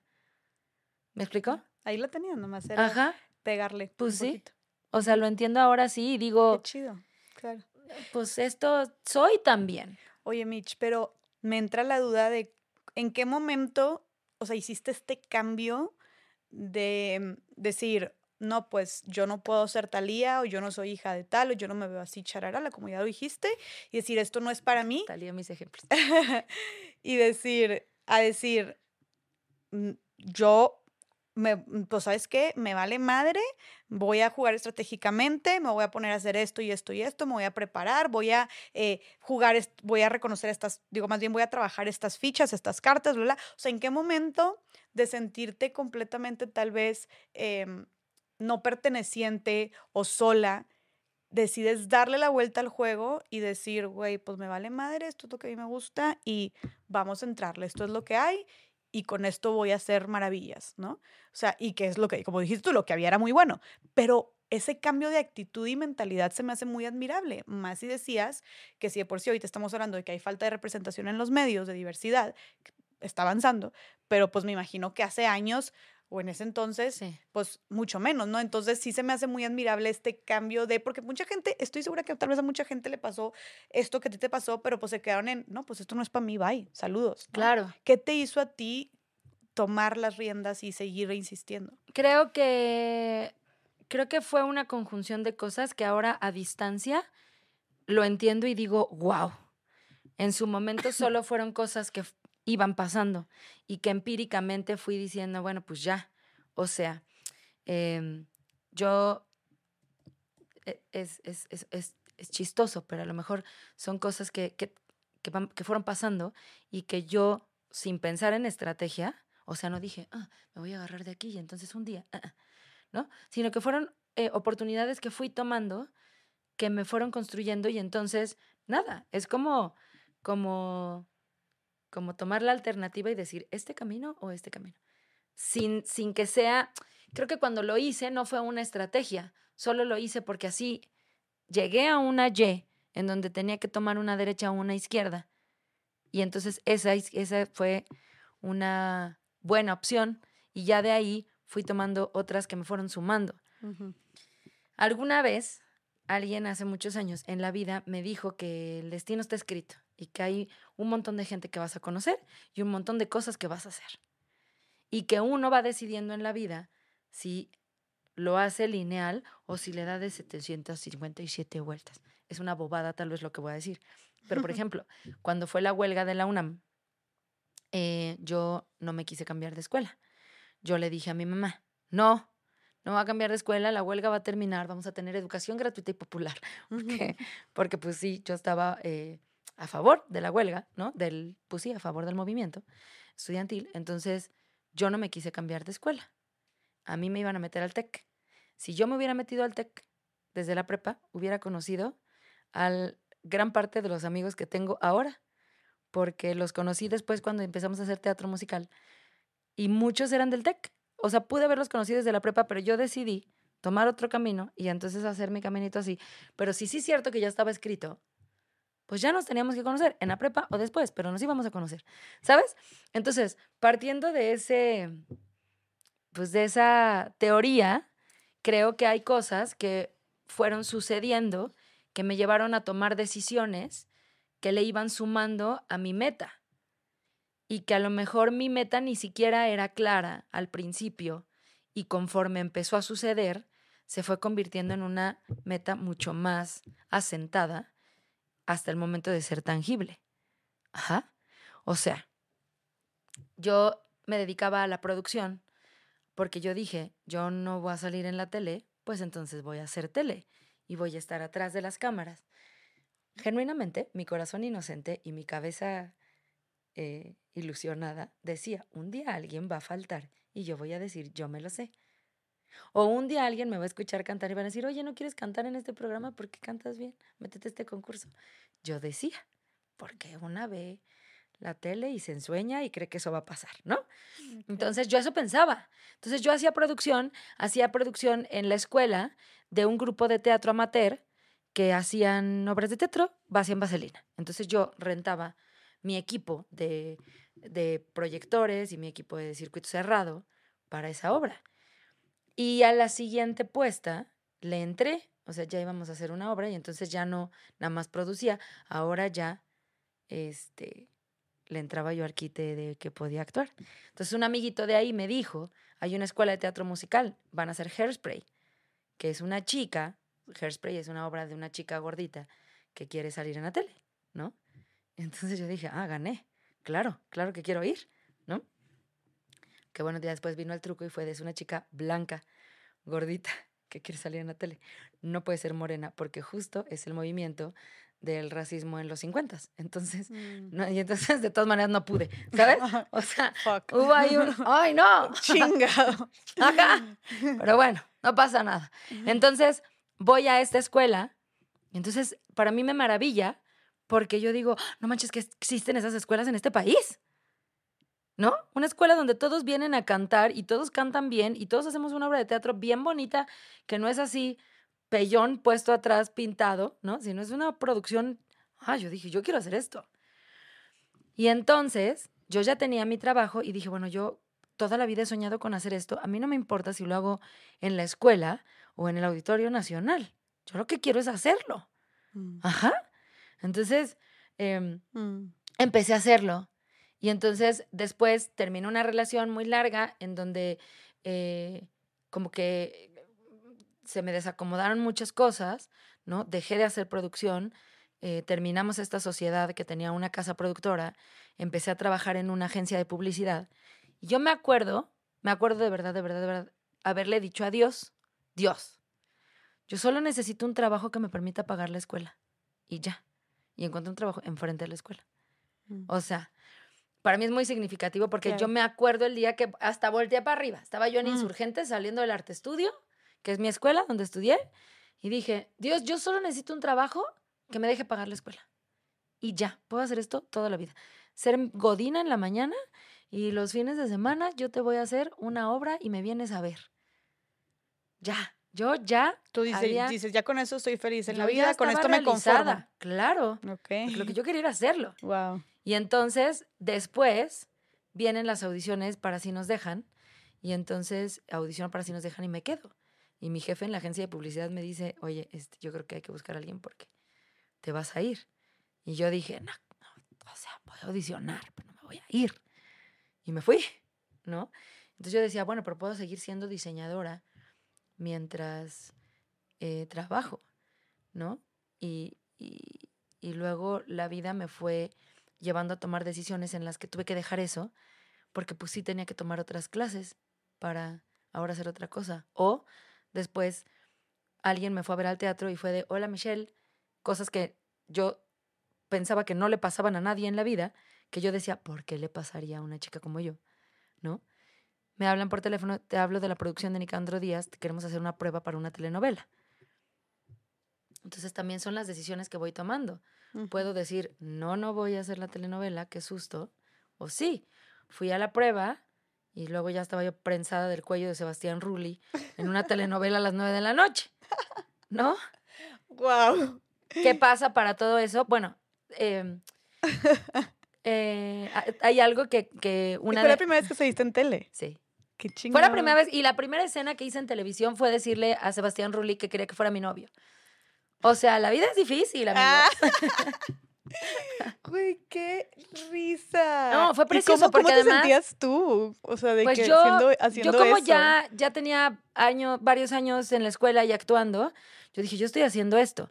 Yo soy muy fan, estábamos platicando hace ratito antes de empezar a grabar, que yo soy muy fan Y entonces a mí me tocó hacer una telenovela con gente que yo admiraba desde chiquita. O sea, Eduardo Yáñez, Erika Buenfil, Enrique Rocha, Ana Martín, Sebastián Rulli, ¿no? A lo mejor no de muchos años, pero Isa González, Sherlyn, este, pues sí, gente con la que creciste viendo las novelas, ¿no? Entonces, este, eh, pues me sentía cómoda porque yo sabía que hacía, o sea, yo dije, si estoy aquí es porque pues seguramente lo hice bien. Entonces, yo voy a hacer lo que sé hacer. Y ya. Ojalá les guste, ¿no? Pero para esto, antes, antes, antes, antes, en la escuela, eh, hubo un momento en el que me acuerdo que estaba viendo Mentiras, la obra de Mentiras, el musical, y que yo vivía en esta eterna añoranza, que yo decía, me encantaría hacer eso. Ay, yo quiero hacer eso. Bueno, para, ah, para eso antes. O sea, en la universidad nos llevaron a ver Miserables. Miserables es una obra importantísima para mí, primero porque es mi favorita en el mundo, es mi musical favorito.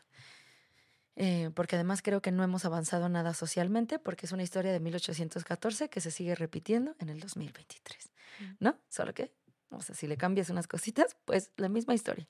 O sea, la humanidad sigue siendo la misma cochinada. O tenemos las mismas huellas, ¿no? Las mismas heridas todavía. Pero entonces, yo voy a ver Miserables en la universidad y yo veo a Laura Cortés, que era Madame Thenardier, y era una mujer grande. Laura Cortés en esa época estaba gorda y hacía el personaje de Madame Thenardier. Y fue la primera vez que a conciencia dije, ¡Oh! yo puedo hacer eso. O sea, que no fue un, puta, me encantaría, qué ganas. Yo podría hacerlo, pero seguro no me van a dejar porque, porque pues, pues no, ¿no? porque en mi cabeza está porque eres gorda, porque eres chaparra, porque eres morena, no. No, te toco, no. Entonces, cuando yo veo a Laura Cortés, que es una mujer grande, haciendo Madame Thenardier, dije, ¡Ah! yo puedo hacer esto, yo podría. Sí, ¿por qué no? Y entonces entré a la escuela, o sea, sí fue algo que... Pero ve qué importante la representación. 400%. O sea, es algo que, que, a mí me parece que em, ahora que se habla mucho de la representación forzada y que dicen, no, no, no, es que se tienen que cubrir cuotas, no, no, no, es que voltea a tu alrededor. Hay un montón de gente distinta. No hay uno igual que el otro. Ni los gemelos son iguales exactamente. O sea, iguales, iguales no son, ¿no? por, eso, yo, por eso insisto tanto en aprender a ver quiénes somos y cómo somos y lo bonito que tenemos cada uno. Bueno, entonces veo Miserables, veo a Laura Cortés y digo, wow, ¿no? Y entonces luego eh, empiezo a estudiar en arte estudio, eh, veo mentiras una de mis mejores amigas de la escuela se queda en mentiras, Majo Pérez, que es una niña talentosísima, que, que además ella decía, es que yo no sé si, si me voy a trabajar porque estoy en la universidad. y yo le decía, o sea, ¿qué vas a...? O sea, como que yo hablé desde mi experiencia. Le dije, mira, yo acabé una carrera y me encanta mi carrera y son mis grandes herramientas y me sirven un montón, sobre todo ahora porque puedo producirme mis propias cosas y editarme mis propias cosas y fotografiarme mis propias cosas. ¿No? Loca. Pero yo decía, si esto es lo que quieres hacer, hazlo ya. ¿Por qué te esperas a acabar una carrera? O sea, yo ya lo hice, no está mal, está chido, pero si lo puedes hacer desde tus 15, hazlo ya. O sea, ¿por qué te esperarías más tiempo? Claro. Ve construyendo siempre, pero no dejes de hacerlo. Entonces yo veía mentiras y yo me ensoñaba y decía, ay, qué ganas de hacer eso. Y entonces dije,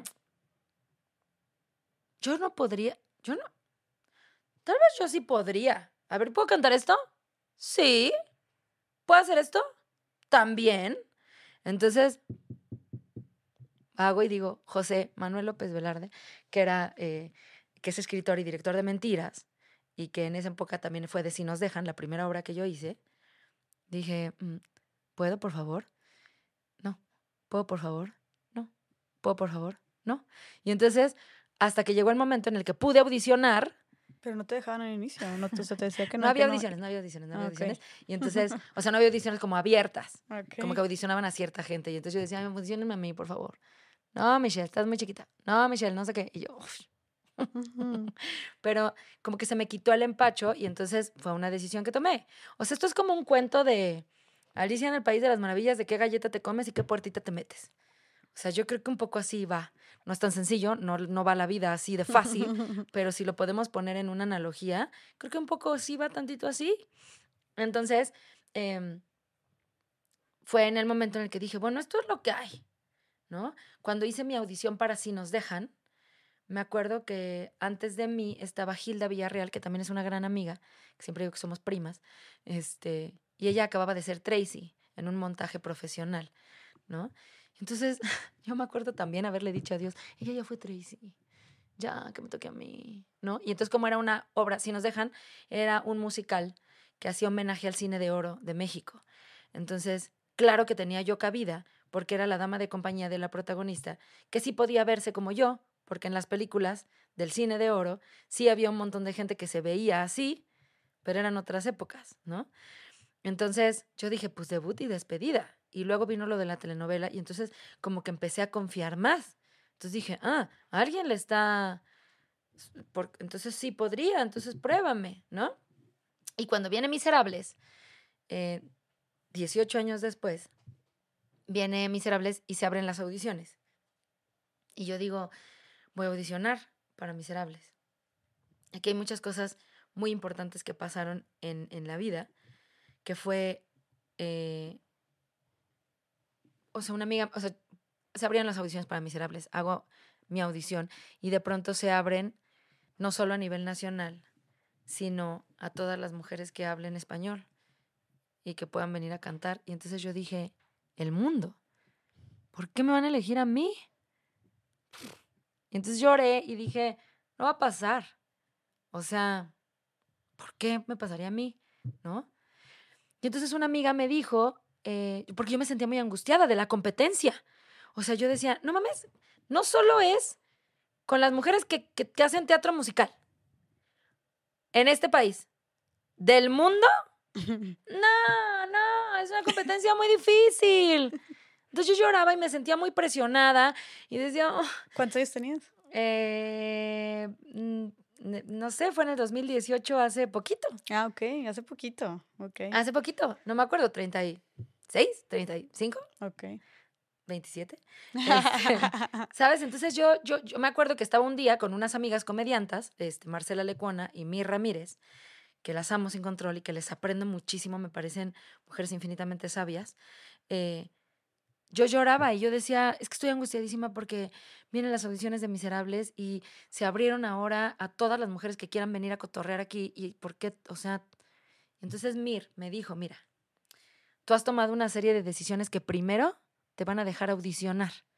Si tú hubieras decidido seguir con el mismo novio que tenías, a lo mejor ni siquiera te estarías dedicando a esto y no podrías venir a audicionar. Vendrías a ver la obra con tu esposo y tus hijitos. Mm. Entonces, ya estás aquí, pues ya vas ganando, ¿no? Luego, eh, yo cuando vi Miserables en la universidad, yo dije, me voy a meter de acomodadora para verla a diario. Ah, de plano. Sí, mil. Y entonces fue como, tienes la oportunidad de audicionar porque tomaste estas decisiones. Pero además, en este tiempo en el que tomaste esas decisiones, te has preparado. Entonces tienes la capacidad de audicionar.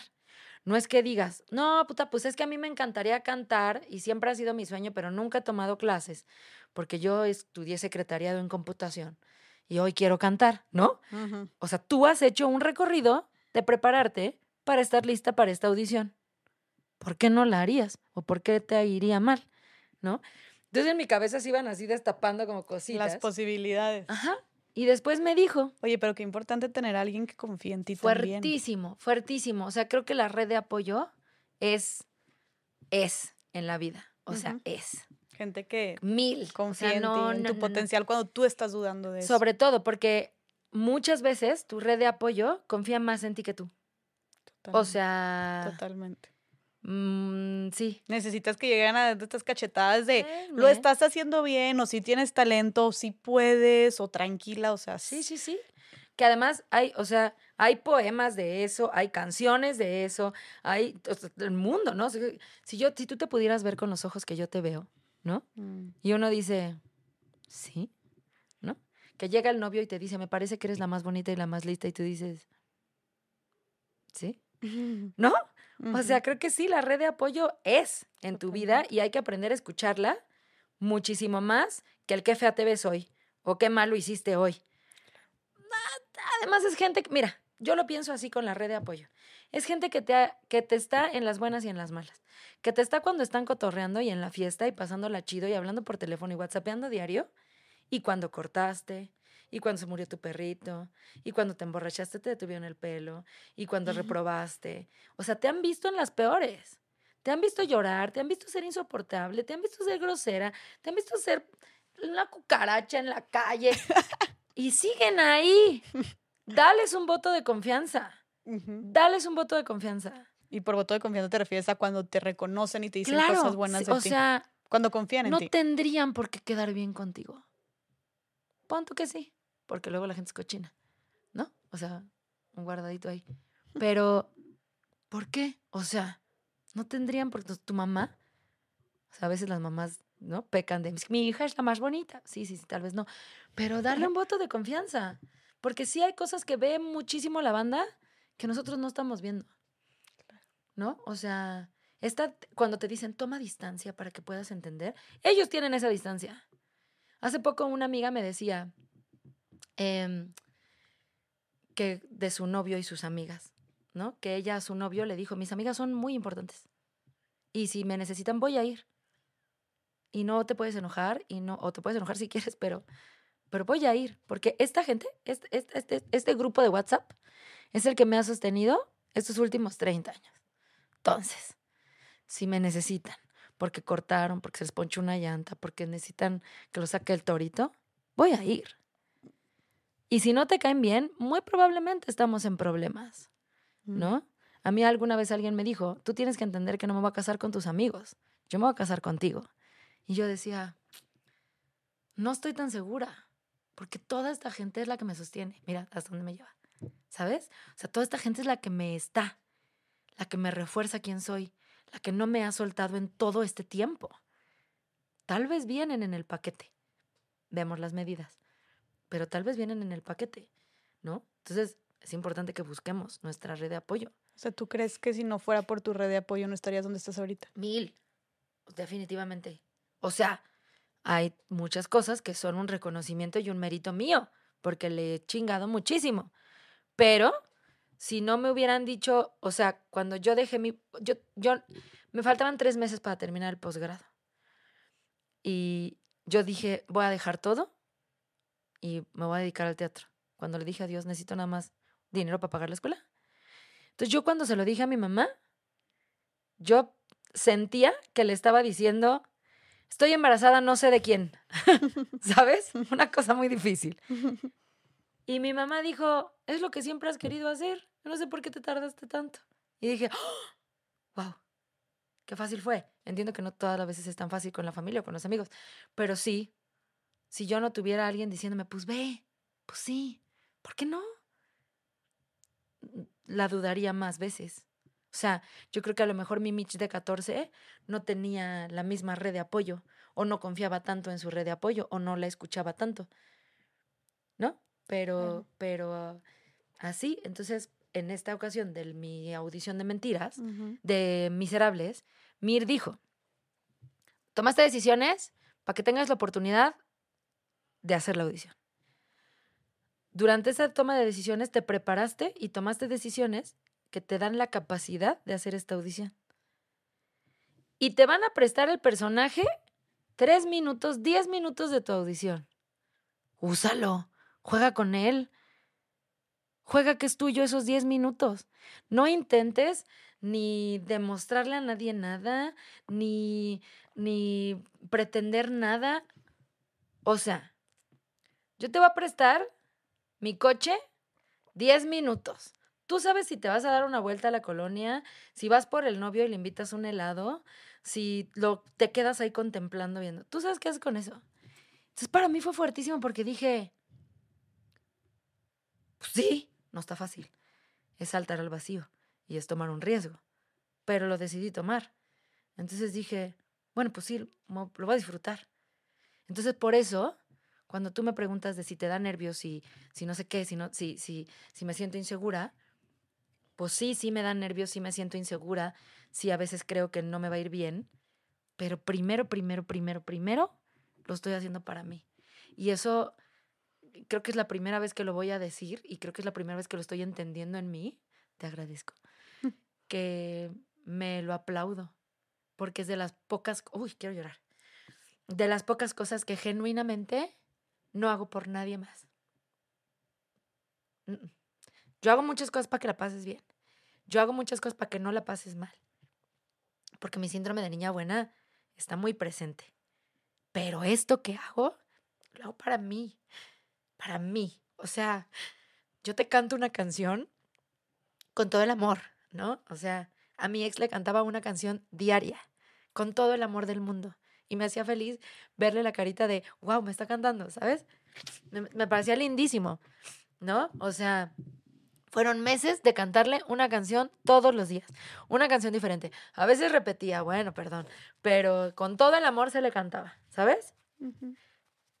Y era con todo el amor para ti. Pero primero lo estoy haciendo para mí. O sea, yo lo que hago, lo hago, esto que hago, mi carrera, sí es para mí. Entonces creo que desde ahí es un lugar que me ha llevado a saltar al vacío sin tanto miedo. ¿Por qué? Porque como no lo estoy haciendo para convencerte de nada, si no me sale, pues a la única a la que le voy a tener que dar una explicación es a mí. ¿No? O si no me salió porque fui floja y porque no me preparé o porque no me, porque no me paré bien temprano o lo que sea, no tengo que decirte perdón. O sea, es que, ¿no? O es como un, bueno, Michelle, pues entonces a la que sigue te pones chida. O, o sea, es una responsabilidad aquí conmigo. Y no me imagino. Y es hermoso que lo, lo estás hablando y de verdad es muy bonito. O sea, se siente tu pasión y, e inspiras, inspiras al escucharte hablar de, la, de, cómo tu carrera la haces por ti. Y no me imagino, pues, el regalazo que ha de ser para ti mm. darte eso, ¿no? O sea, claro, porque, porque yo lo soñaba desde niñitita. Entonces, que tú me, o sea, siempre lo digo, que tú me invites aquí a tu podcast, que es tan importante para ti y para la gente que te lo consume, es importante para mí. No manches que ella me está invitando a jugar con ella. Ella que es top, ella que está bien chida, ella que es bien lista, ella que todo el mundo dice, no manches, esta niña es bien lista. Claro que quiero venir y que me hace feliz. Porque me llena mi corazoncito que quieras jugar conmigo. Gracias, Mitch. Sí, es muy lindo. Qué bonito. Y creo que, y creo que desde ahí parte también el por qué no es una competencia. Porque yo no vengo aquí a hacerme más lista que tú. Yo vengo a, compartir contigo y con los que te ven. Ya está. Entonces, eh, creo que eso sí, o sea, sí, me conmovió mucho porque creo que es de las pocas cosas que hago uh, sin compartir, que hago para mí, para mí, para mí, para mí, para mí. Oye, ¿y cómo, cómo crees que esto o sea, ya dijiste, por ejemplo, si te sale mal, pues también es, si te sale lo que sea que hagas mal en tu carrera o que no te salga, vaya que te equivoques, dices, bueno, al final de cuentas lo hago por mí, pero el hacer todo lo que haces para ti también, o, o, tú como principal, de qué forma también te ha ayudado a ti en tu desarrollo profesional y en tu desarrollo personal también, o sea, qué beneficios te ha dado a ti. Eh, primero la satisfacción, o sea, que el corazón llenito es algo que no se cambia, ¿no? O sea, cuando haces algo que quieres y te sientes bien con eso, está, ganaste. O sea, creo que ese es el éxito. Creo que esa es la, ¿no? Sentirte pleno con lo que estás haciendo, decir, no manches, hoy lo hice increíble. O esto, de llego el viernes, me voy a echar una cheve, ¿no? Es un ganar para ti, es un dulcecito, es un, una papachita al corazón. Em, creo que profesionalmente me ha ayudado porque entonces es esto, ¿no? Yo te decía, a mi ex yo le cantaba una canción diario. Sí, con todo el amor, para ti, pero porque estoy disfrutando cantar, no me representaba un esfuerzo ni era una cosa que yo odiara, porque me gusta muchísimo. Que te guste a ti también, ganamos, ¿sabes? ¿No? Pero em, creo que profesionalmente me ayuda a... Em, a saber que como es el motor, lo que tenga que pasar no es un sacrificio, ni es una cosa de puta, qué coraje, sino es, es el camino que tengo que recorrer para encontrar eso que estoy buscando. Entonces, cuando no me sale o cuando tengo que prepararme o cuando tengo que esforzarme más porque de esto de veras no me sale o porque esto no lo conozco, eh, ya no viene desde una qué calamidad que tengo que hacer esto o qué sacrificio hacer esto, sino chingale tantito más porque lo que sigue es lo que estás buscando. Eh, no siempre nos sale, ¿no? Y también hay veces que no, o sea, hablo mucho también del salto al vacío, porque todo es un salto al vacío, no sabes si te va a salir. O sea, no creas que yo dije, ay Dios, dame un trabajo y ya. Sabía que iba a pasar todo esto. No lo sabía. Alguna vez Diego del Río me dijo, si tú supieras, así, ahí hay una cortina, que está el futuro. Porque justo creo que era de Miserables, cuando teníamos, queríamos saber los resultados. Ahí está el futuro, tú te puedes asomar en esa cortina y está ya lo que sabes que va a pasar. ¿Crees que si te asomas y lo sabes, cambiaría lo que estás haciendo ahora? Puede ser. Puede ser porque entonces sí va a pasar. O sea, igual lo voy a hacer, igual voy a venir, igual voy a ir. O sea, a lo mejor le aflojas, ¿no? Y entonces, si mantienes esta expectativa o si sigues preparándote, no lo sé. También sé que no siempre el resultado es el que, quieres, ¿no? Y está difícil porque la frustración y el dolorcito en el alma nos llega al fondo del ser y es horrible. Pero, bueno, pues lo podemos intentar una y mil veces. Oye, Mitch, y también me queda la duda porque claramente te dijiste, tú tienes muchísimos beneficios y digo, aparte, pues, digo, creo que es un privilegio, ¿no? Como poder también gozar de esta manera tu carrera y poder hacerlo tanto para ti, ¿no? Sí. O sea, definitivamente creo que es, pues es algo que a todo, todo mundo lo quisiera, a todo mundo le apostaríamos, ¿no? Eh, a, hacer eso, ¿no? Pero de cómo, podemos empezarlo, o sea, cómo... ¿Qué le recomendarías a la gente que nos está escuchando, en lo que sea que estén haciendo en su vida diaria, como cómo empezar a cambiar esas prioridades y empezar a hacer las cosas por nosotros o para nosotras y no para alguien más? Porque pues escucha muy bonito, pero a veces bien difícil. No, está bien difícil. No, porque además yo ahorita estoy diciendo esto, a mí me sale, pero un montón de cosas hago por un montón de gente, ¿eh? Sí. Sí, o sea, o dejo de hacer. Una vez le dije a mi mamá, mm. yo dejo de hacer un montón de cosas para que no este, te preocupes. Y me dijo, gracias. Y yo, no se dice gracias, mamá, se dice sé feliz. y tu mamá. Y es un chiste que tengo ahí con mi mamá. Porque mamá, qué bueno, no te drogues. ya sabes. Y yo, bueno, no seas promiscuo. ¡Ay, mamá! este, fíjate que hubo algo que, creo que es algo que he ido descubriendo también a lo largo de estos años y que me hace muy dichosa y que me hace pensar que entonces em, no solo es una satisfacción para mí. Cuando yo empiezo a ser un popular por mi trabajo, y empiezo a ser escuchada no solo por mi trabajo, digo, ah, esto es importante, ¿no? O sea, que la gente te vea y te diga, me encanta tu programa, está padre, pero que te digan, fui a ver tu show de stand-up y escuché lo que dijiste, está también bien padre. Y que te escuché en el podcast de Jess y está bien chido, lo que piensas, está todavía más padre. Y entonces no solo está padre, está poderoso. Y entonces, eh, el, o sea, pienso yo que es un regalo tener la oportunidad de compartir, ¿no? Entonces, esto para mí es muy importante porque es, o sea, si hay alguien que está escuchando lo que estoy diciendo y le resuena y hace un salto al vacío o hace una apuesta o se pone a ver qué fichas trae, ganamos. Porque me parece que es verdaderamente tender una mano. ¿Sabes? Creo que hay mucha gente que está en el hoyo y no sabe ni para dónde. Y hay mucha gente que tiene muchas manos y no puede ni alcanzarlas. O que ni siquiera sabe que está en el hoyo. Y hay cosas que nosotros decimos porque tenemos la oportunidad de ser escuchadas en una plataforma que es, que es una maravilla. ¿No? Es como, wow, no me había fijado en esto, que ella piensa, qué maravilloso, qué chido. Entonces, creo que em, hay muchas cosas por hacer. Primero, aprender a ver qué fichas traes.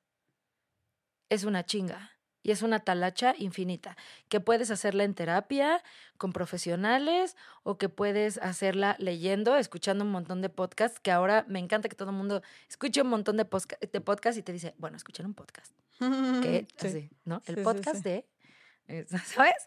Todo es una nueva forma de información. Y que, sí. Una nueva fuente de información bien, bien fuerte, la neta. Y que además es humana, ¿no?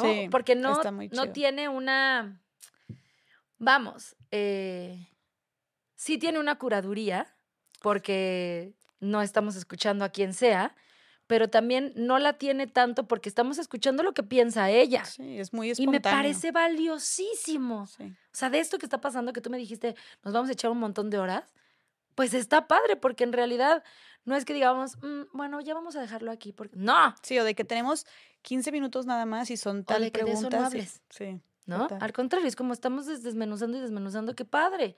Desmenucen, desmenucen para que vean qué fichas trae. Eh, confíen en la red de apoyo Creo que hay que cuestionar la, la apreciación externa muchísimo, muchísimo, porque, porque de pronto em, puede, puede cambiar de acuerdo a las circunstancias, de acuerdo a las historias de cada quien, y sobre todo saltar al vacío. O sea, yo una vez me aventé del paracaídas y yo tenía mucho miedo porque, porque además ni siquiera yo dije, o sea, yo a mí me da mucho miedo todo. Entonces, yo me acuerdo que mi ex y el ex de una amiga dijeron, hay que aventarnos del paracaídas. Sí, hay que ir los cuatro, qué risa. Y tú sabes que estás en la fiesta y dices, sí, hay que ir. Sí. Pero nunca dices mañana. Y entonces dijeron el sábado. Y yo dije, sí, de aquí a que llegue el sábado, ya se les olvidó. ¿No? entonces no se les olvidó.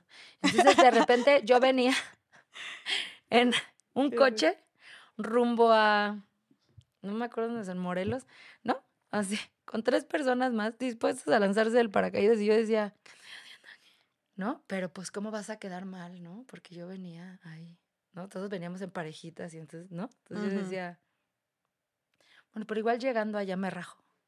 Total que subimos a la avioneta, Fui la primera en lanzarse y me acuerdo que ya estábamos ahí en la orillita y le dije al hombre, no lo voy a hacer. Y él me dijo, yo lo voy a hacer, ni siquiera lo vas a hacer tú, confía en mí. Me abrochó en su, en su mochila esa que traen del paracaídas, una, dos, tres, nos aventamos. Y entonces yo, yo pensaba, me voy a infartar, o sea, no va a abrir el paracaídas, Michelle murió en el paracaídas, ¿qué le van a decir a mi mamá? Yo ya me veía, ya sabes, así, muerta escuchando el no, pero ¿cómo hizo esto? O sea, mal. Y entonces ya que me aventé dije, bueno, pues ya chingue su madre. Si me muero ya ni modo. No va a morir. Una, dos, tres. Y te avientas. Y creo que esos riesgos, o sea, estoy siendo muy, contando una historia muy bonita, pero creo que esos riesgos hay que aprender a tomarlos, porque ¿cómo fue el voy a hacer un podcast? Pues a ver si lo oye alguien. Ahorita vemos, ¿no? creo que hay muchas maneras, porque también yo soy muy necia y muy, quiero decirte, Nas. Pero pues si no te salió otra vez, y si no, ahorita vemos, ¿no? Ahorita vemos cómo le hacemos, pero creo que hay que tomar muchos riesgos. Y sobre todo, el primer riesgo es dejar de tenernos tanto miedo a nosotros mismos y al otro, porque, porque en realidad partiendo de la competencia, yo creo que, que me da miedo no ser como tú. Me da miedo no ser tan capaz, no ser suficiente. Entonces ya de ahí prefiero quedarme aquí a intentarlo. Porque puta, qué chinga si no. Qué doloroso va a ser si no. ¿Qué puedo hacer para que tantito sí? Y creo que te, entre más avances también o más éxito tengas, también luego es como tienes todavía más miedo, porque entonces la caída va a ser desde más alto. Claro, que eso fue lo que me pasó en Chicago, que todo el mundo me decía, Mitch, estás creciendo muchísimo. Mitch, no sé qué. Y entonces de repente yo dije, no mames, toda la gente está esperando algo de mí. Y cada vez y si no me sale. ¿No? Claro. ¡Qué terror! Mm. O sea... Oye, Mitch, perdón. No, no, no. O sea, creo que es, es, es esto, no... O sea, es no compararnos, no... Eh, te, lo, te lo decía el otro día yo crecí y creo que muchos crecimos en los noventas, en los dos miles, donde el modelo a seguir era algo inalcanzable, donde el modelo a seguir, o sea, lo aspiracional, era algo que no podías tener o que podían tener pocos. Alguien más. Claro, ¿no? Y entonces era vivir en una eterna añoranza o en un eterno correr, correr con el palo y la zanahoria aquí y no alcanzarla nunca. Y creo que ahora la meta o lo aspiracional o lo que te empodera es poder ser tú, ¿no? O sea, ser tú a plenitud, ser tú con libertad, ser tú libre y decir lo que piensas. ¿Por qué hay tantos podcasts? Porque todos tenemos ganas de decir un montón de cosas.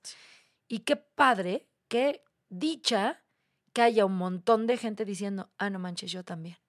Mm. Y que haya un montón de gente diciendo, no mames, no me había dado cuenta, gracias.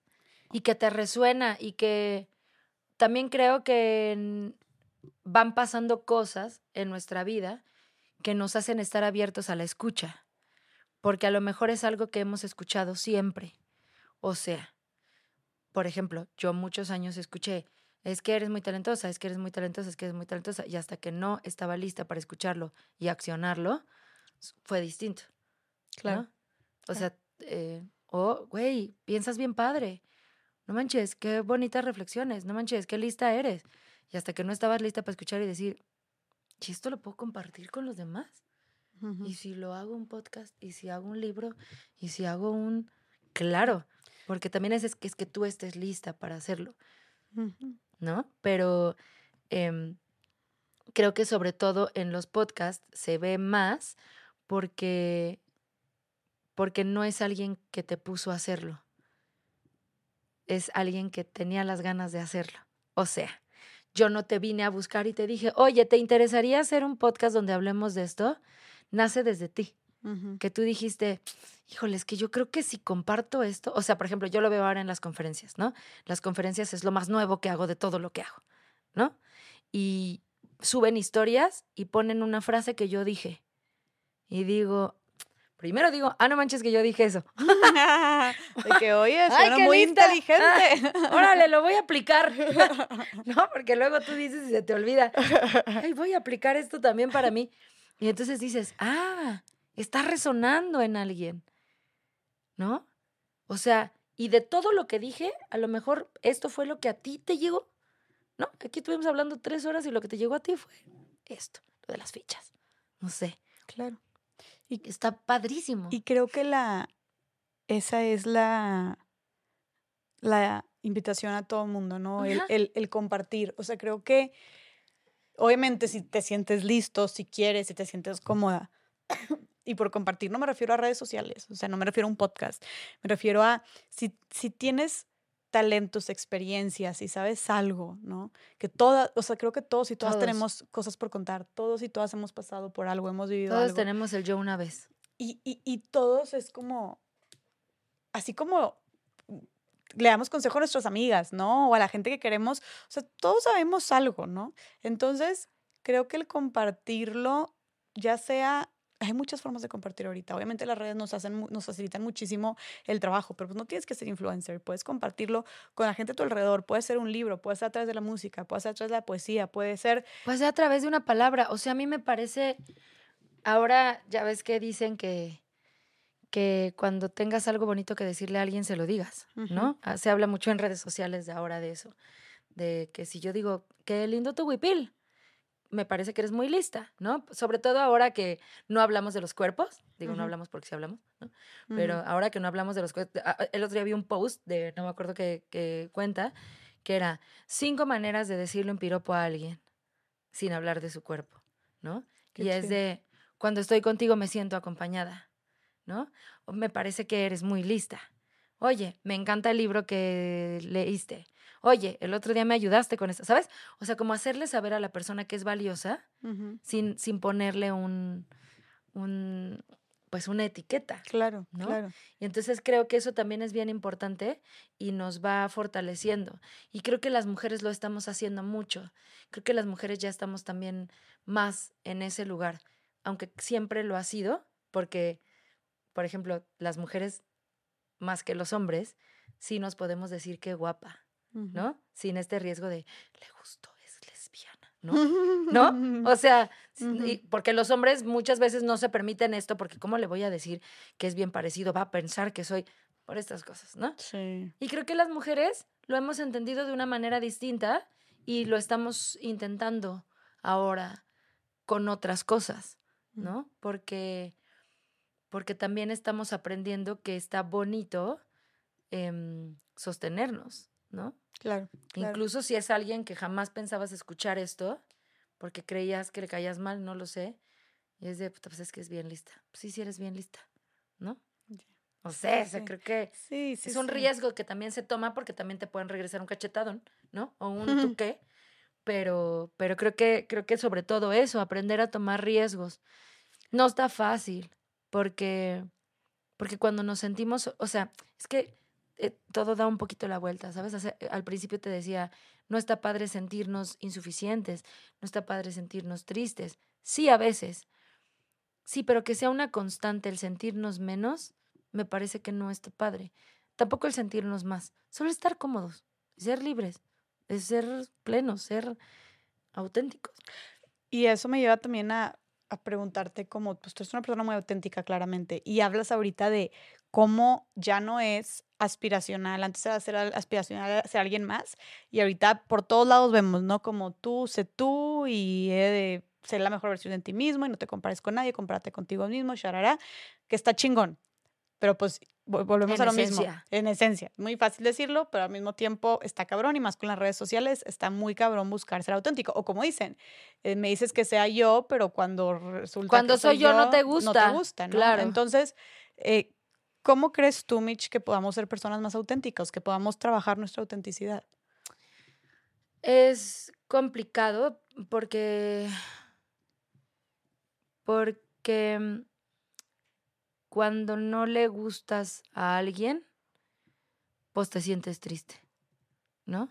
Y te sientes frustrado o fracasado, ¿no? Porque, puta, pues no, me pela esta morra, ¿no? No sé, no me pela este muchacho, lo que sea. Y te sientes triste y crees que tiene que ver contigo. Mm, no, no, está, no está nada fácil. Yo no es algo que tengo dominado ¿no? Porque, por ejemplo, ahora en mi carrera yo digo, bueno, si no te funciona para tu proyecto, no pasa nada, habrá más proyectos, ¿no? Pero a lo mejor en las relaciones personales yo digo, no, es que no me quieres. Y entonces lloro y digo, no soy suficiente. Y claro, es que yo, ¿sabes? O sea, todo ahora mm, hay que irlo intentando en otros lugares, ¿no? O es que mi mamá le hizo a mi hermano y a mí no. Y, o sea, sí, todo, o sea, es como en diferentes aspectos de la vida. Lo que creo es que hay que ir aprendiendo que no, pues primero que no somos monedita de oro, ¿no? Que no le vamos a gustar a todo mundo y que no está mal, mm, que así es, ¿no? Como ya hemos asumido un montón de cosas que así son, pues también ahí ese podríamos aplicar hasta que sea distinto o hasta que podamos hacerlo diferente. Así es. No le vamos a gustar a todo el mundo. Y a veces se van a enojar contigo por ser quien eres y por decir lo que piensas, ¿no? O sea, podemos irnos a extremos muy fuertes desde ya no quiero ser tu amiga, te hago la ley del hielo, hasta hay guerra, ¿no? Porque no estoy de acuerdo con lo que estás pensando. Y, y entonces, em, nada, en medida de, o sea, romantizando demasiado, pues estaría bien padre intentarlo y los que se sumen y los que no, no, ¿no? O sea, sería como lo más básico. Y si ya no quieres jugar conmigo, bueno, no pasa nada, me voy a mi casa a tristear un rato y ya. No es tan fácil, pero creo que lo que nos fortalece es aprender a que no porque tú no quieras estar conmigo, contratarme, Em, hacer equipo, bla, bla, bla, no me hace menos. Solo no nos funcionamos ahora. Es como un casting. Si hay un casting de una mujer que tiene unos hijos y tiene que cruzar el desierto, tal vez podemos castear las dos, porque es una mujer que tiene unos hijos que va a cruzar el desierto. Pero si es una mujer caucásica de unos 70, de ojos azules, que tiene unos hijos pelirrojos, que no podemos ir nosotras. O sea, no podemos ir. O sea, eso es un hecho. Ahí dice, una mujer caucásica de ojos azules de 1,80. ¿Podemos ir? No. No podemos ir. Por más que queramos. O sea, mi acting no me da para ser una mujer caucásica de un 80. Hasta allá no te llega el talento, no nos da. Y entonces, creo que sí hay ciertas cosas en las que digo, ah, ahí sí de plano yo no puedo jugar. No tiene que ver ni con mis capacidades, no tiene que ver ni con mi talento, no tiene que ver con mi suficiencia, no tiene que ver con otra cosa más que con que necesitan a una mujer caucásica, de ojos azules, de un 80. No puedo ir, no puedo ir.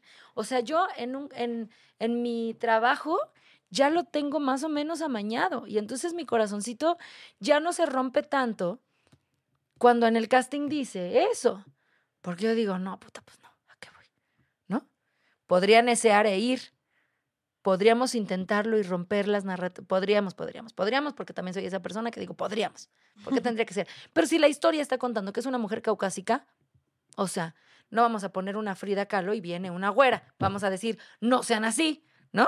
Claro. Porque no es, tiene que parecerse. Bueno, entonces, creo que un poco, si, podría, si podemos entender esta analogía para la vida, pues está fácil. Yo quiero estar contigo y que seamos pareja y que vivamos juntas en un pueblito en Michoacán y tengamos 17 hijos. Te fue cambiando tu carita. ¿Sabes? Porque yo no sé si tú quieres vivir en un pueblito ínfimo en Michoacán y tener 17 hijos. Pero no por eso no te amo. O no por eso significa que yo valgo menos o que no soy suficiente. Ni que yo, que quiero los 17 hijos en un pueblito en Michoacán. Solo, chin, no está pasando. O sea, últimamente lo he traído muy... Está muy, chido, ¿eh? Está muy chido esa analogía. O sea, trato de acomodarlo porque, porque por ejemplo, em, con las parejas, ¿no? O sea, de pronto es como de, puta, ¿cómo amo a esta persona? Pero nomás no podemos. O sea, no, no te gusta como soy y a lo mejor como tú eres tampoco me acaba de acomodar pero no por eso no te amo infinito, pero no, no me hace bien estar aquí. O sea, son esos tacones padrísimos que te aprietan cabrón y que te sacan acá atrás la ampolla y que te alcanzó para comprarlos, no mames. Pero te los pones y dices, no manches, me lastima. Me lastiman mucho. Me veo cabrón y para la foto están excelentes y están muy bonitos los tacones. pero, esta fiesta acaba a las 3 de la mañana y no puedes traer chanclitas de meter. Tienes que o sea, tienes que aguantarte en el tacón. ¿Sí? Puedes, podrías. O sea, todas tenemos callos.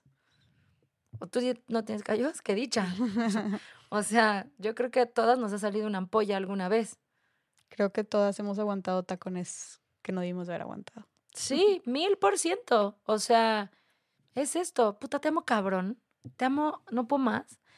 Pero esto me violenta, me lastima, me inquieta, no me da paz, me saca de mi plan de vida, me, ¿no? Y entonces, em, por eso tiene uno que aprender a estar con uno. Porque, porque si no, entonces el fracaso nos va envolviendo, envolviendo, envolviendo, nos vamos yendo a la... No.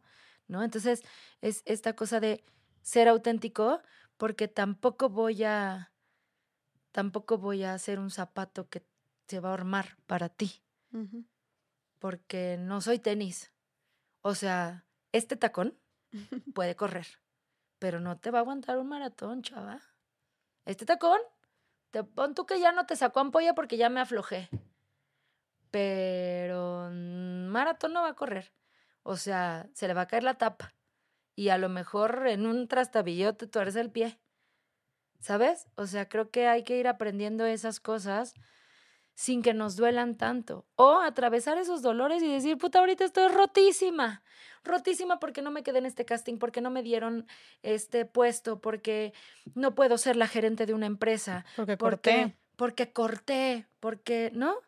Y oh, voy a escuchar ya dijimos que la música también es poderosísima. Voy a oír todas las canciones de llorar, a vidas y por haber, ¿no?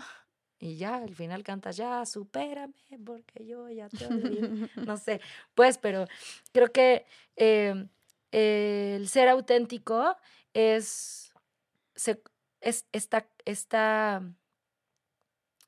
O sea, es una moneda cara porque porque puedes no quererme por ser quien soy. Uy, quise llorar. Voy a llorar. Me parece muy fuerte lo que iba a decir. Puedes no quererme por ser quien soy, pero tener la capacidad de hacerme alguien más para estar contigo también es una moneda bien cara. ¿Sabes? Ay, me rompe muchísimo dónde está este dolor. Pero es eso, pues. O sea, aquí tengo, aquí tengo. ¿Sabes? Pero em, intentar ser alguien que no soy para que me quieras también es bien desgastante. Es agotador. Y también va a llegar un momento en el que se le va a despegar la tapa al zapato. Y no sé si, no sé si cuesta más caro aguantar eso qué mejor decirnos vaya ahorita o soltar esto ahorita.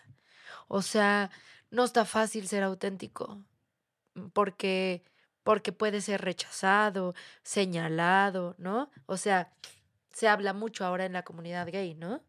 Es como, pues sí, también podrías no salir del closet nunca, casarte y tener tus hijitos. Piénsalo. Está fácil. ¿Pero quieres de verdad eso? pero te vas a sentir cómodo, pero vas a estar en paz. No sé. Y no sé si eso es más caro que llorar y poner todas las de Lupita D'Alessio un rato. Y me ha costado, ¿eh? Me ha costado porque también mucho tiempo, es eso que le digo, mamá, yo no hago cosas para que tú no te preocupes. Pues claro, todos lo hemos hecho. Y también, sí, yo canto y actúo y bailo para que me quieras, pero en realidad, pues sí, de eso soy. Ahora lo acomodo distinto, ¿no? pero también uno hace un montón de cosas para el otro. O deja de hacer. O deja de hacer. Y entonces, si ahorita la meta es ser auténticos, pues nos va a costar, porque no a todos les va a gustar. Es como cuando te dicen, ay, pues dile, tú dile, y si se enoja es su problema. Y uno adentro dice, sí, pero es que después me va a reclamar y entonces, ¿cómo le voy a decir? Y entonces, o sea, entonces entra un sin vivir en tu cabeza.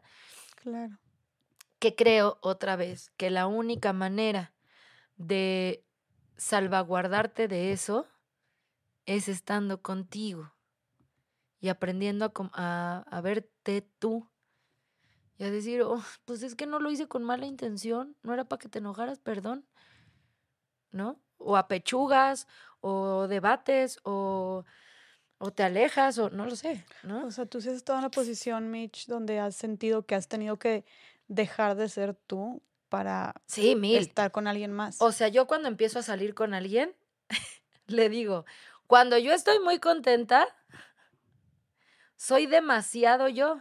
O sea, cuando yo la estoy pasando muy bien, hablo más fuerte, hablo más rápido, grito, quiero cantar, voy a brincar, voy a... Porque entonces, si a ti te asusta eso... Les adviertes. Sí, yo advierto, ¿no?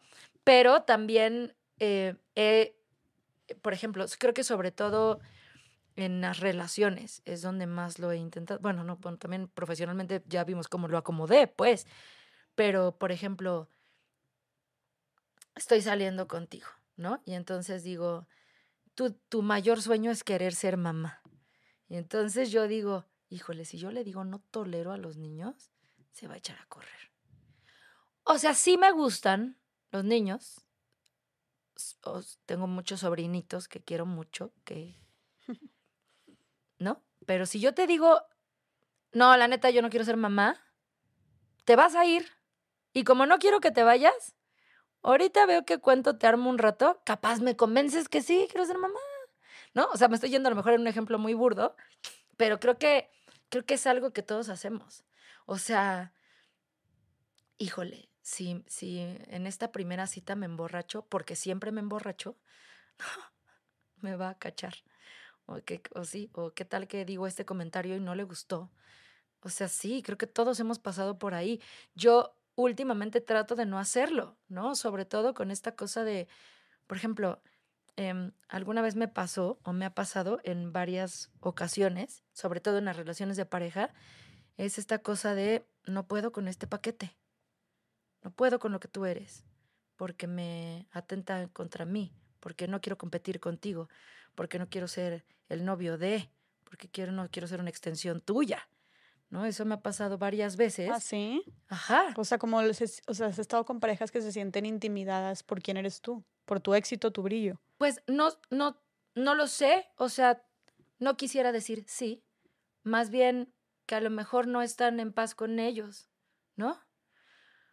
Porque, em, sí, o sea, una vez alguien me dijo, mira, tú eres el sol y esta persona que hoy te está diciendo esto es una estrella. Si una estrella, una estrella es una estrella, una estrella brilla, pero si la pones con el sol, nunca va a brillar. Esa estrella necesita estar en la noche, en la oscuridad, para brillar. Ni es malo que sea una estrella, ni es malo que sea el sol, ni es... Nah. Solo no pueden estar aquí ahora. Entonces como que yo dije, ah, ok, ¿sabes? O sea, no, no quiero jugar a la falsa humildad tampoco, ni tampoco quiero sonar soberbia, pero no sé si, si es que mi brillo te lastima o que tú también te sientes en ese lugar de a lo mejor no soy suficiente, ¿no? A mí me parece muy fuerte, hablando muy personalmente desde mi corazoncito, yo digo, bueno, yo toda la vida pensé que yo le debía a la sociedad y que no me alcanzaba para ser quien ellos querían que fuera. Y ahora no les alcanza para... Ay, no, qué batalla, ¿no? Pero... Pues ahora la sociedad, güey, no les alcanza para, para ti. Las cuentas nunca dan, dices. Ay, no, no. Nada, o sea, lo tomo como a broma, pues. Pero, pero sí, entonces yo pienso, cuando me ha pasado estas cosas, me han pasado tres, cuatro veces, la verdad. Este, o sea, de que, de que parejas que se sienten. Sí, me ha pasado. Ok. O sea, pero que se sienten medio opacadas por ti, o bueno, como lo, pues que, explicaste. o sea, yo he escuchado, no quiero ser una extensión tuya, ya no quiero competir, no quiero ser el novio de, ¿no? Eh, quiero que me reconozcan por quién soy. Okay. Entonces, no está mal, todo lo que están diciendo está bien chido. Espero yo no dar pie a eso. Si yo estoy dando pie a eso, pues nos acomodamos. Porque yo no, o sea, porque genuinamente yo no quiero competir contigo. Yo quiero ser una power couple y, crecer en conjunto. ¿Sabes? Pero eso pienso yo. A lo mejor lo estoy haciendo mal, no lo sé. O a lo mejor el otro lado también dice, no, me atenta contra mí, o no me funciona, o no me siento suficiente, o no sé. O sea, siempre en la pareja todo va junto con pegado el cómo te sientes y el cómo te hago sentir y el mm, circunstancias, ¿no? Pero lo que creo con esto es que ha habido ocasiones en las que puedo necear y decir, no, pásale, yo acá me espero atrásito, para que no te, para que no, mira, tú habla, yo no voy a decir nada aquí. Mm. Sí, tú, ¿no? O, sea, que le bajas dos rayitas tú. Mm, pues, o sea, podría. Por, ¿Lo has hecho? Sí, sí, sí. ¿No? Sí, sí podría. Sí. Sí lo he hecho, sí lo he podido hacer, sí. Ah, no voy a decir algo porque esta persona puede no gustarle esto. Mm, bueno, puedo no decir, yo opino distinto, ¿no? Porque entonces mm, tal vez peleamos o tal vez sí. Y entonces después lo piensas y dices, ¿y sí? ¿No? Es como, como esta cosa de, yo no quiero un compromiso contigo, pero tú sí. O tú no quieres un compromiso conmigo, pero yo sí. Y entonces yo te voy a decir, yo tampoco. Cero. O sea, unos besos y ya, pero tú en realidad sí quieres. Y entonces dices, en 15 días que descubra quién soy, va a querer. Y no ha querido. Mm. Entonces tú dices, no, hombre, todo bien. Tú quieres salir con alguien más, salimos con más gente. Y tú rompiéndote por dentro. ¿No? Diciendo, ¿será que le convenceré algún día a esta persona? No se trata de convencer, también he descubierto eso. No me queda tan claro porque a veces mi, mi psique, mi inconsciente y mi, mi micha aguerrida dice, voy a necear hasta convencerte y hacerte saber que soy este, tu media naranja, tu naranja completa, tu sandía al lado de tu naranja. Pero, pero a veces no está tan chido. O sea, a veces no vale tanto la pena porque te sientes mal, te sientes tristito, te sientes frustrado, te sientes menos. O la otra parte. Y tampoco está padre que tu pareja se sienta así, ¿no? Entonces, si tú me dices, no quiero ser la novia de, y por eso ya no quiero estar aquí, no hay nada que pueda yo hacer ya. Nada. ¿Qué más puedo hacer ya? O sea, ¿cómo acomodamos esto? Claro, porque supongo que sabes que hacerte dos pasos para atrás o más chiquita no es el camino. ¿O, pues cómo, ¿O cómo te has sentido cuando lo has intentado hacer? Pues siempre, o sea, siempre debes. Y creo que ya no está chido vivir pensando que debes todo el tiempo. ¿Qué debes? O sea, que debes. Pues sí, no, no me alcanza. O sea, de todas maneras no soy suficiente, te estoy convenciendo. estoy haciendo acá unos malabares para que no me dejes. No está padre, o para que me hagas caso. ¿No? Tendríamos que. O sea, no soy rubia caucásica de ojos azules. Ya está. ¿No? Es como estas personas, no sé. Este. Yo quiero tener hijos, tú no. ¿Hay manera de acomodarlo? Vemos. Si no, pues no. Pero a veces dejamos de ser quienes somos, dejamos de hacer lo que queremos, dejamos de decir lo que queremos decir, porque no te vayas.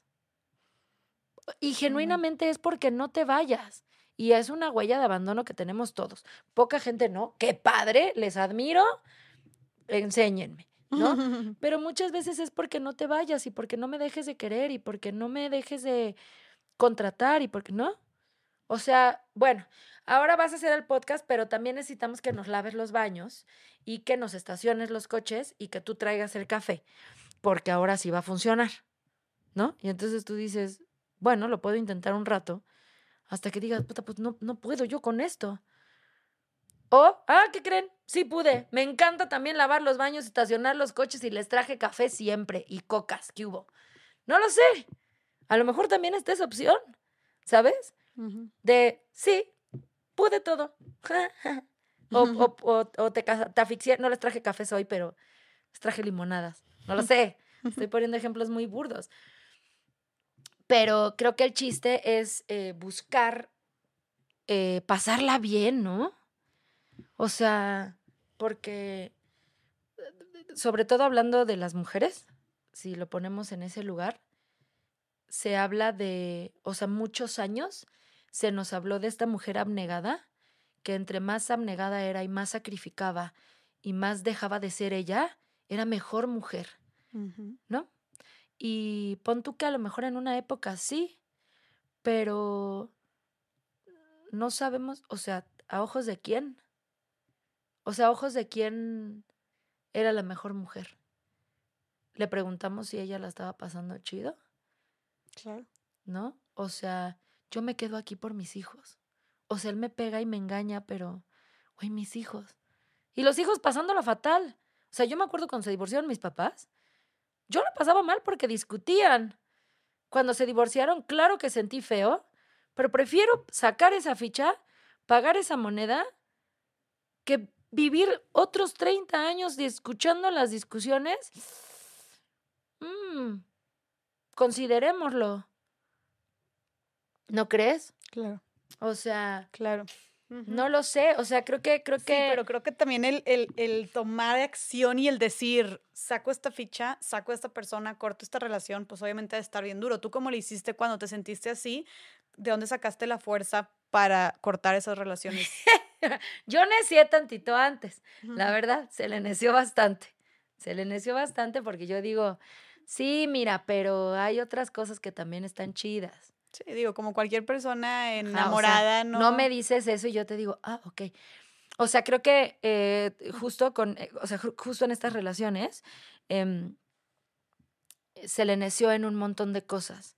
Y creo que para mí, como para mí mi carrera es muy importante y es eh, pues, pues sí, muy importante, me ha costado mucho trabajo y construirme en, en, la mediana construcción en la que me encuentro. Cuando yo escucho específicamente eso, o sea, si en una relación yo escucho eso, porque también alguna vez una amiga en la escuela me dijo, oye, tú y yo vamos a compartir personaje, pero yo no me quiero pelear contigo. Y yo dije, ¿por qué vamos a pelear? ¿No? Entonces, eh, como que ya se verbaliza, se acomoda, se habla y no nos peleamos y ya cada quien dio sus funciones y estuvo chido y ya está. Pero, pero creo que primero sí se le intenta un montón, porque no, o sea, por, por lo menos en mi caso, en estas situaciones, a lo mejor sabes que ahí no es, pero dices, bueno, voy a poner los zapatos hoy para la foto. Bueno, o sea, bajo la escalera nomás. Bueno, en el coche, me los quito en el coche, ¿no? No sé, o sea, vas mediando. Pero creo que para mí, como mi carrera ha sido, es tan importante y es algo que, que quisiera no dejar de hacer nunca, si es algo que te está afectando, entonces ahí sí tal vez no puedo ayudarte. O sea, soy demasiado condescendiente y demasiado niña buena y haré un montón de cosas para que la pasemos bien. Puedo convencerte, de verdad. No me gusta ir a la Fórmula 1, voy a ir y seguramente platicaré con Checo Pérez, si tú quieres. Porque, ándale pues, ándale pues, aquí voy a estar sentada. Puedo, eso sí, hay cosas. Habrá cosas que sí puedo. Pero, pero si tu mayor dolor y tu gana de quererte ir es porque te sientes así de como yo vivo y convivo con mi profesión, ahí, ahí, para mí, para mí, para mí, para mí, sí ya no le puedo mover. Porque no, lo, porque no lo voy a dejar de hacer. O sea, no lo voy a dejar de hacer. No me gusta que cantes. No va a pasar. Entonces aquí no es, hermana, gracias. Y creo que eso es parte de lo que volvemos al, inicio de conocerte a ti misma y conocer tus no negociables. No negociables, que ahora suena mucho también, creo que es una cosa que tenemos, que no es otra cosa más que rebuscarle a tus fichas. ¿No? Sí, sí puedo. Sí puedo ir a la Fórmula 1. Sí. Pon tú que las primeras 15 veces no me gustó, pero las otras 45 que se venga Checo a la casa a comer, acá le hacemos un mole. Porque ya le agarré la onda, está chido. Que yo quiera ir a correr los coches, no. Que yo diga no. Si te hace feliz, vamos, aquí están los boletos. Que venga, Checo, acá le hacemos unas limonadas en la casa. Chido. Pero habrá otras cosas en las que no. No me gusta que estés cantando. Yo soy la que se sube a cantar en la boda, porque, ay, ¿puedo cantar? Pues va a pasar. Sí, va a pasar. Si no te gusta, pues no, lo, no vamos a poder con esto si no te gusta que me tomen fotos, o sea, o sea, te estoy poniendo un ejemplo a lo mejor muy burdo otra vez, pero si no te gusta que me paren cada 15 minutos en la calle a tomarme una foto, va a estar difícil. Claro. Y no, y nada, em, te digo, no está fácil, son monedas que uno tiene que ir acomodando por ser auténtico, ¿no? O sea, pues Pero vale, ¿crees que vale más la pena a estar cediendo? Pues ya me ha tocado ceder un montón de veces y en un montón de cosas. Y a veces, a veces se acomoda, a veces el zapato se amolda y te los puedes poner y ya no te saca, ya no te saca boya, ¿no? Porque ya se hizo aguadito, ya está chido.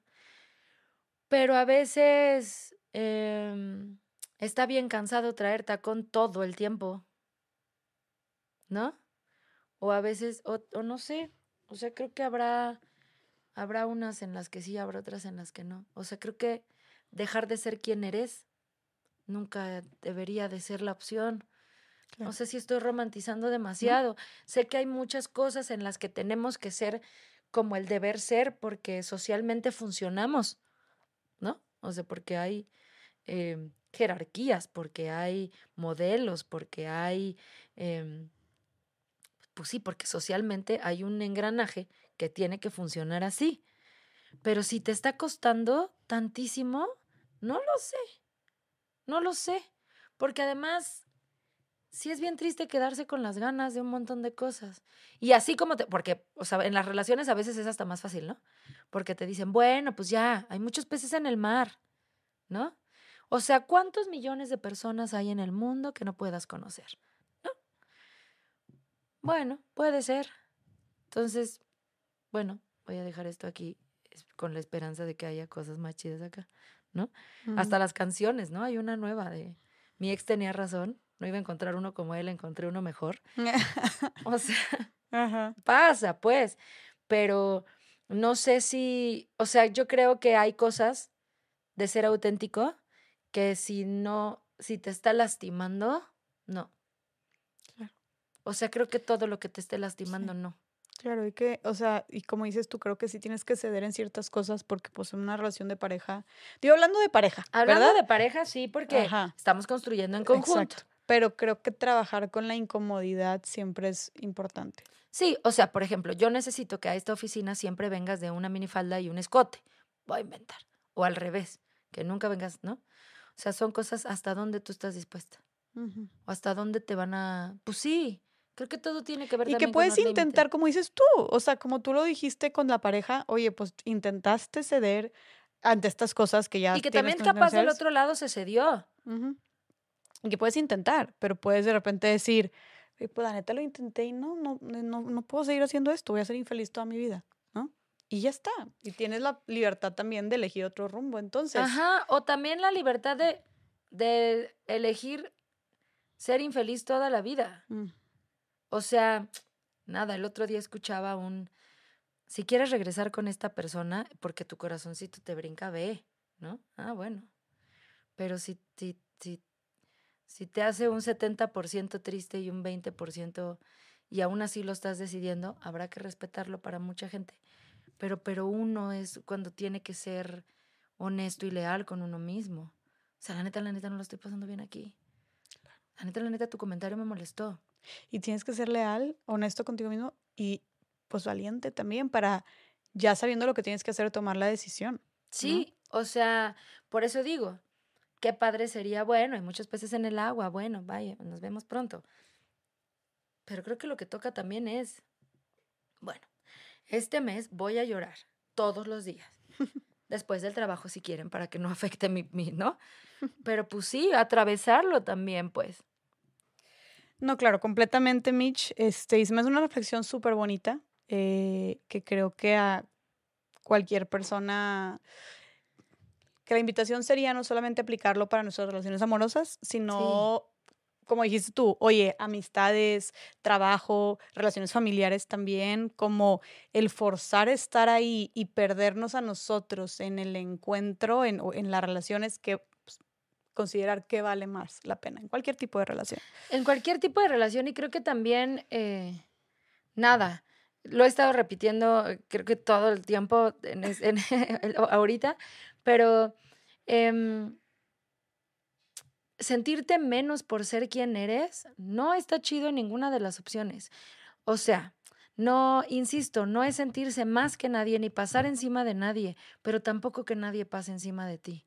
O sea, ser iguales con nuestras diferencias, ser iguales con nuestras em, cosas que nos hacen especiales a cada uno de nosotros, pero no, o sea, buscar de alguna manera la horizontalidad que se habla mucho ahora también, ¿no? O sea, no, no, sí, insisto, que te hagan sentir menos por lo que dices, por lo que piensas, por lo que haces, porque nunca va a estar chido. O sea, ¿por qué? Claro.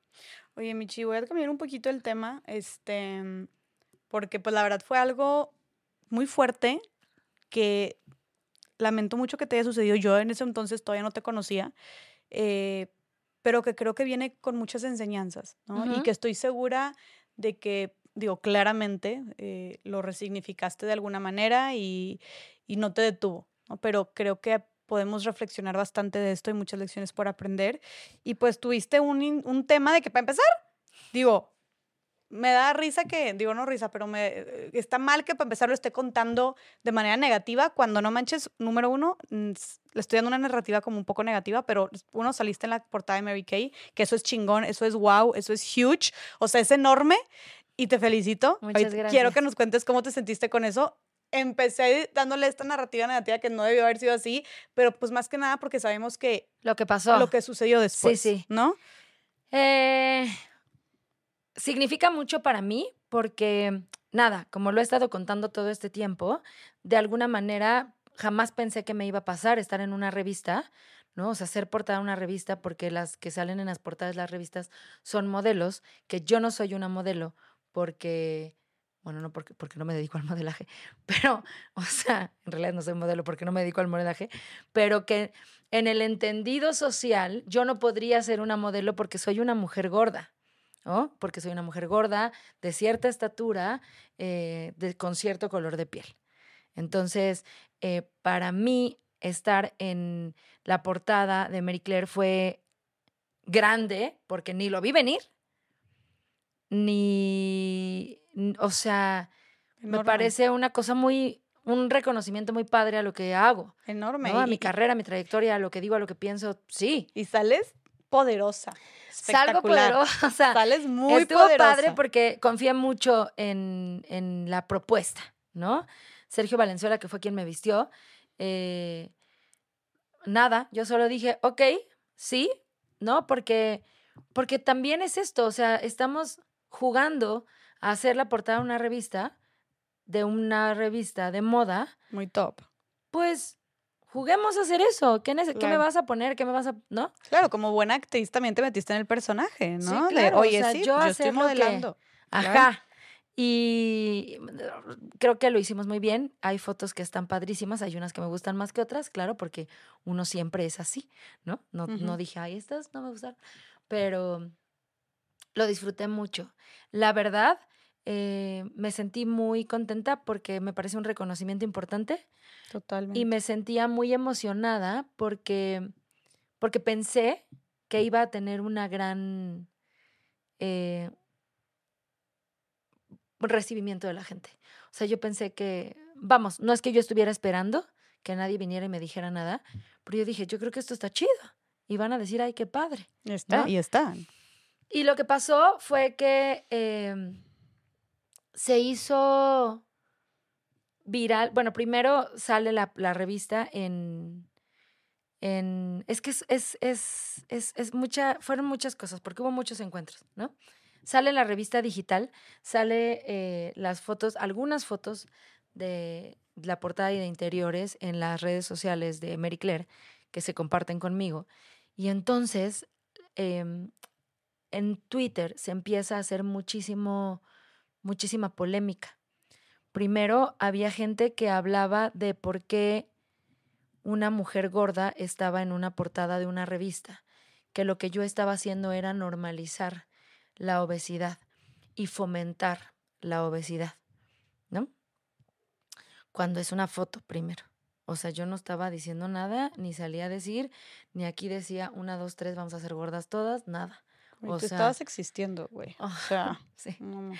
Eh, luego, el siguiente argumento, o sea, había mucha gente también poniendo, wow, qué padre, qué increíble, yo quisiera, qué chingón, se ve padrísima, miren las, o sea, había muchísima gente diciendo qué chido esto que le pasó a esa chica. Que es importante también darle ese espacio, o sea, esa, esa, atención a esa gente. Bien. Muchísima gente diciendo, se ve padrísima. O sea, hablándolo como desde diferentes niveles, ¿sabes? Como hablando de las fotografías y de la propuesta visual. Qué padre se ve, qué chidas fotos, no sé qué. Hablando en un, tema, en un tema más personal y personal ajeno, porque pues personal de lo social, de lo que la gente me conoce, qué padre que Mitch, qué padre que se ve. Hablándolo en un aspecto más de activismo, si tú quieres, o de identificación con la gente, había mucha gente diciendo, wow, yo quisiera, wow, me motiva, wow, me inspira, ¿no? Entonces, creo que tiene cinco estrellas porque tiene cinco estrellas. Creo que eso es lo más valioso, esto último estuvo que dijiste. brutal, ¿no? O sea, me acuerdo mucho que uno de los primeros comentarios que leí fue de una chava que me dijo, hoy desperté sintiéndome mierda. Vi tus fotos y dije, bueno, tal vez lo puedo intentar un poquito mejor. Tal vez. Y entonces, o sea, solo son unas fotos que me tomaron y ya. Y si está haciendo eso en alguien, que me tomen más o que le tomen a ella, ¿sabes? O sea, qué padre, ¿no? Y después causó mucha polémica porque hubo mucha gente que decía que estaba fomentando la obesidad, fomentando la obesidad, ¿no? Normalizando la obesidad.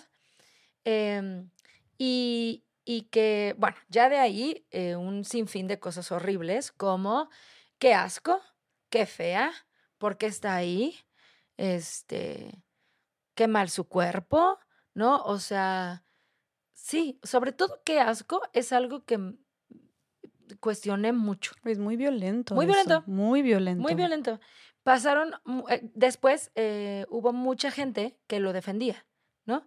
Que era como, no puedes decir eso, no puedes hablar del cuerpo de los demás, no puedes decir qué asco, no puedes decir, no, porque también había gente que decían, solo la pusieron por gorda, solo la pusieron porque sale en la tele.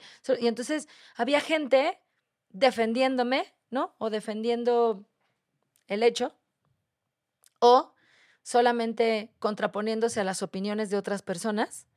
Y entonces se hizo un debate muy fuerte durante tres días, en un fin de semana completo, yo creo que desde el jueves, sí, porque las fotos creo que salieron como un miércoles un jueves.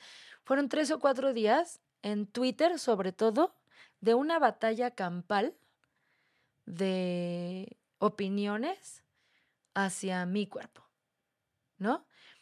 Como que pasaron muchas cosas por mí. Primero, eh, no lo, o sea, lo primero que me di cuenta es que no me estaba afectando de una manera profunda porque no era algo que desconocía. ¿Me explico? O sea, un día me habla Jerry Velázquez y me dice, ¿cómo estás? Y entonces yo dije, ah, claro, están hablando de mí. ¿Sabes? O sea, en ese momento me cayó el 20 que estaban hablando de mí, de Michelle, ¿no? No fue como, ay, pues una rola y una película. No, no, no, estaban hablando de mí. No estaban diciendo qué asco las gordas, estaban diciendo qué asco tu cuerpo, tus brazos, tú, tú, tú, tú, tú, tú, ¿no? Entonces, como que en ese momento dije, ah, esto es atroz, eso es horrible, ¿no? Y entonces me pregunté, dije, ah, pues sí está feo, pero no es algo que desconozca. Y entonces creo que eso fue lo que más me impactó, que redescubrí, reconocí o acomodé en mi cabeza que estaba haciendo, que estaba haciendo, que estaba recibiendo violencia y que no me estaba sorprendiendo porque es algo que se ha convertido en un cotidiano en la vida mía y de una mujer gorda o de una persona gorda. Entonces, eso fue lo que, o sea, la verdad, la verdad, eso fue lo que más me tocó. Porque yo dije, ay, la gente, ¿no? Y luego cuando me habla Jerry y me dice, ¿cómo estás? Digo, ah, están hablando de mí. Y a mí personalmente yo dije, ¿qué me va a decir este náufrago 77 arroba 23? No, eso es ridículo, ¿no? Pero luego dije, si, si esto le hubiera llovido a una Mitch de 18, de 14, uy, hubiéramos estado muy tristes, todavía, ¿no? O sea, no me afecta que las masas, o sea, sí está feo, está horrible, no lo hagan, no lo hagan nunca, ¿no? no pero no, no me duele en mis profundidades que las masas o, el cómo sucedió, a lo mejor me afectaría más que tú me lo dijeras, que mi mamá me lo dijera, que mi pareja me lo dijera, que mis amigos me lo dijeran, porque tenemos un vínculo y porque se representa distinto. Pero lo que verdaderamente me tocó fue que yo no me estaba sorprendiendo de recibir ese tipo de comentarios porque se ha convertido en un cotidiano para una persona gorda. O sea, yo creo, y espero que no, espero que haya alguien que me desmienta y me diga a mí nunca me ha pasado, pero que una persona gorda no se haya sentido por lo menos una vez en la vida minimizada, excluida, agredida, violentada por ser o por verse como se ve, todos. Entonces, lo que dije fue, pues sí, esto está horrible que lo, que lo estamos viendo en redes sociales con miles de personas, pero en realidad sales a la calle y también pasa. Porque sales a la calle y también te mirotean. Y sales a la calle y te dicen groserías. Y sales a la, o sea, vas a una boda y tus tías te dicen, ¿no? O tu mamá, o tu pareja, o ya no me gustas, o ya no te quiero, o qué mal te ves, o qué gordita, o, ay, este, ya subimos, ¿verdad? O sea, yo tenía una tía, ya murió, que una vez me dijo, cada que te veo estás más gorda. la madre. Y yo le dije, porque yo ya estaba cansada. porque era una constante. Y le dije, gracias. Y entonces yo vi que se le atoró, ya sabes, como que se le desacomodaron los patitos, como que dijo, ¿cómo? Se le crashó la matriz. Ajá, o sea, como que dijo, no, tenías que, o sea, tampoco sabemos, ¿no? Porque siendo benevolentes y escuchando el argumento de lo estoy haciendo por tu bien, pon tú que lo que me estaba diciendo era... Eh, por mi bien, porque ella creía que necesitaba hacer algo con mi salud, lo que tú quieras ponerle. Más sin en cambio no quiere decir que no sea violento. Y es violento porque, porque, porque la palabra gorda o la etiqueta de obeso tiene una connotación infinitamente negativa, por donde la veas. Sí, sí es em, sí puede ser propenso a muchas enfermedades, sí. También de otras maneras. O sea, no porque esto sí sea, excluye a otras cosas. Ajá. O sea, sí, si eres obeso, sí te puede dar un infarto. También sí, otras 47 cosas más. Sí, si eres muy obeso, te puede pasar esto. Sí, también si fumas, también si te drogas, también si. ¿No? Más sin en cambio, por ejemplo, yo no tomo. Yo no tomo nada de alcohol y ahora no como nada de azúcar. Y me parece sorprendente la cantidad de gente que me ofrece o me juzga porque no lo hago. ¿Por qué no tomas? No manches, ¿y cómo te diviertes? Tómate una. Güey, o sea, una cheve, una cheve, un caballito, un shot, un shot. No, hermana, no tomo. Ah, pero tú estabas bien preocupado por mi salud, ¿no? ¿Por qué me quieres emborrachar? Mm. Ah, no, porque Michelle no se vaya a morir de un infarto porque está gorda. No, bueno, pero entonces tampoco me estoy dando de tomar. Sí, o sea, que realmente. Eh, la, y la cosa o sea, sí. ¿Qué tanto realmente lo haces en nombre de la salud cuando hay otras cosas que claramente no te importan? Que tienen que ver con. Que socialmente están aceptadas y que también atentan contra la salud de un montón de banda. ¿No? O sea. No, no manches que no comes azúcar, Michelle. ¿Nada? No lo, yo no lo puedo dejar. De verdad. O sea, yo o sea, yo no la puedo dejar. Entonces yo digo, ah, ok, pues sí, cada quien sus, sus cosas. A mí me costó más trabajo dejar a mi ex que el azúcar, la neta, pero lo digo como una broma, pero es una realidad. Pero ya, no me voy a ir más lejos. no sé qué me hacía más daño, no, no es cierto.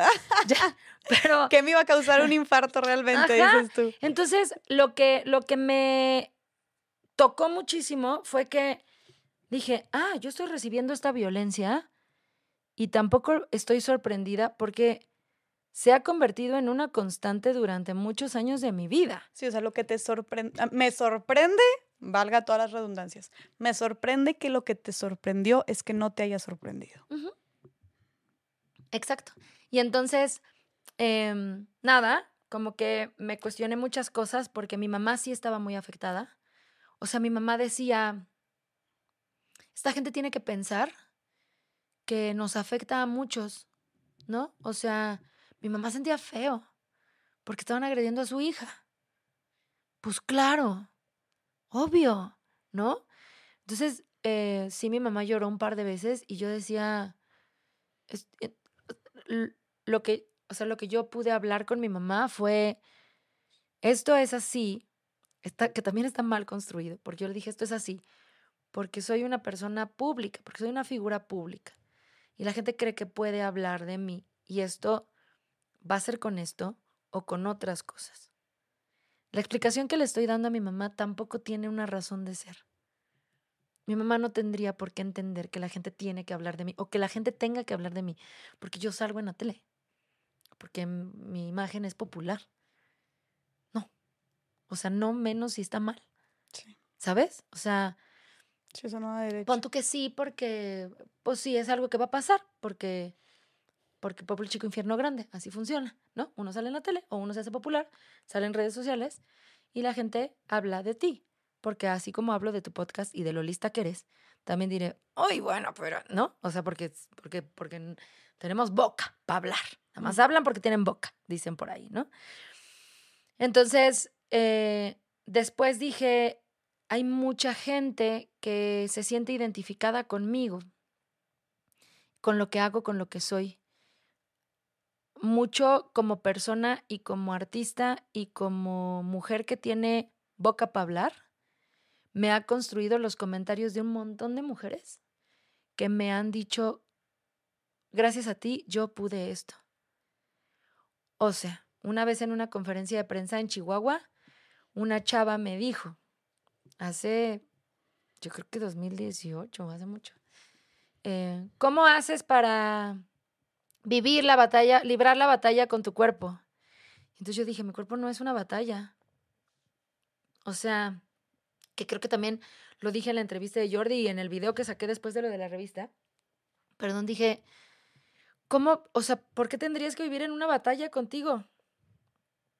Me parece un, un lugar muy poco amable para partir. Porque si la sociedad dice, guácala tú, tú no, hasta para allá, y tú te lo repites y te lo crees, va a estar bien triste. Y yo me he encontrado en ese lugar en algunos momentos. No mucho rato, pero sí he pasado por ahí. Y no está chido. No está padre. Y nadie lo merece. Porque todos somos valiosos y estamos existiendo aquí por algo. Sí hay que acomodar un montón de cosas en la cabeza, cada quien lo suyo, y tiene que hacerse responsable de sus ideas, de sus pensamientos, de sus creencias, de sus limitantes, de sus límites, ¿no? Sí, pero eh, no está padre hacer al otro para allá. ¿Por qué? No, ¿no? Em, entonces, vivir una batalla conmigo misma, puta, qué lío.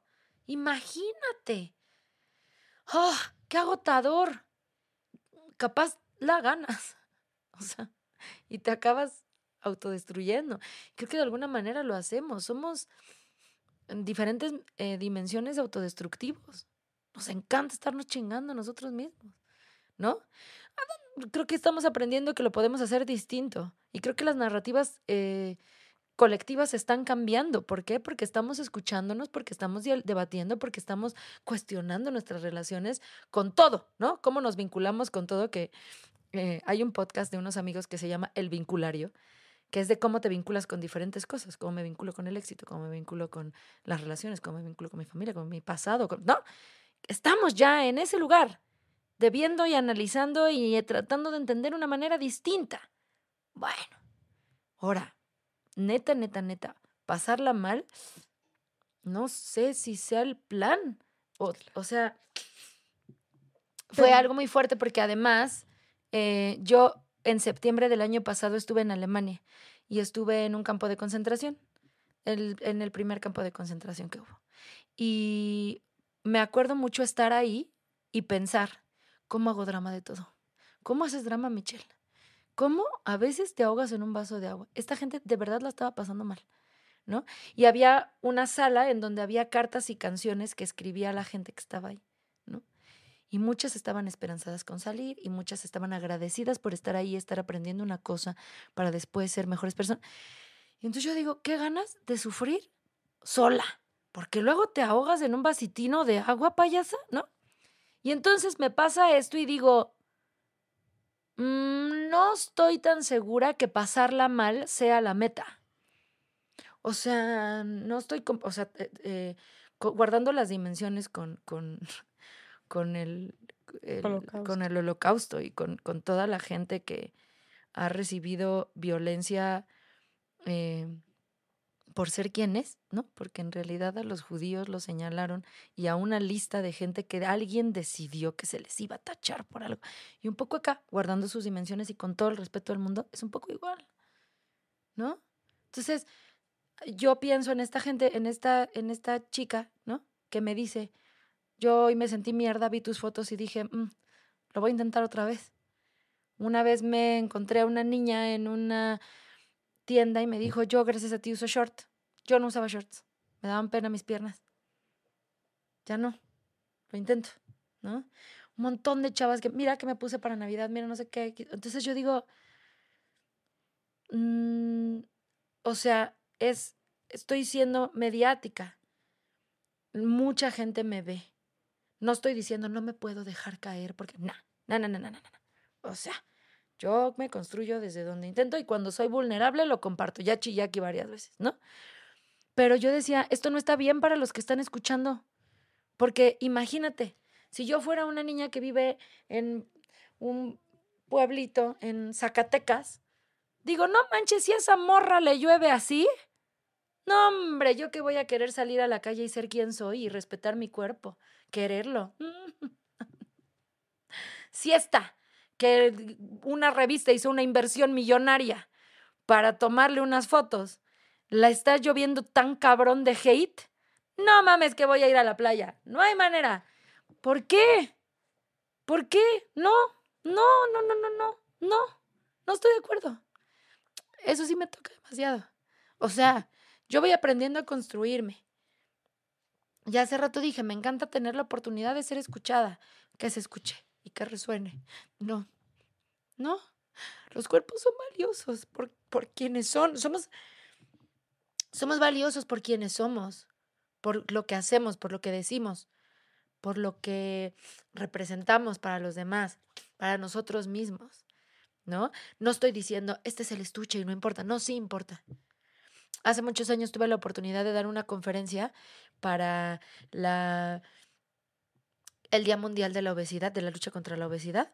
Eran unos expertos en obesidad. Y entonces yo pensé, ¿qué le voy a decir a esta gente si ellos son los expertos? ¿No? Porque eran médicos de todo el mundo que venían al Centro Médico Nacional a hacer un congreso de contra la lucha de la obesidad. Y entonces ese día, yo no sé por qué me invitaron, porque además querían que fuera algo como que les resonara, ¿no? Y que fuera de comedia, pero que les resonara. Entonces, lo único que pensé fue, yo solo puedo hablar de mi experiencia. Sí, a lo mejor esta gente es experta en tratar de erradicar la obesidad, pero yo soy una experta obesa. Y yo sé mi cuerpo obeso, ¿no? Y es, eh, y, a, partir de eso, o sea, me acuerdo que fue de las primeras veces que tuve la oportunidad de hablar ante un público y decir, estos son mis brazos y estos brazos hacen esto. Y estas son mis piernas que me sostienen y doy tantas funciones a la semana. Y este es mi cuerpo que hace resonar mi voz, que canta, que habla, que dice.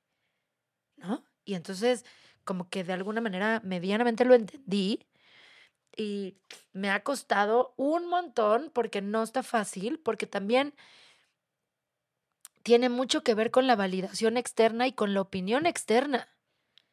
¿No? ¿Por qué? Porque, porque muchos años de mi vida yo entendí que lo gordo era lo rechazado, lo no deseado, lo cero sexy, lo em, feo, lo flojo, lo enfermo, lo, ¿no? Entonces, me acuerdo porque cuando, cuando la revista, eh, Vero Tusein es una de mis mejores amigas. Y la estábamos pasando mal al mismo tiempo porque ella estaba em, tratando el cáncer. Y me dijo, qué curioso que la gente diga que estás enferma o que por cómo te ves estás enferma, ¿no? Y nada, entre bromas ácidas, porque así somos las dos, decíamos, y aquí la enferma soy yo, ¿no?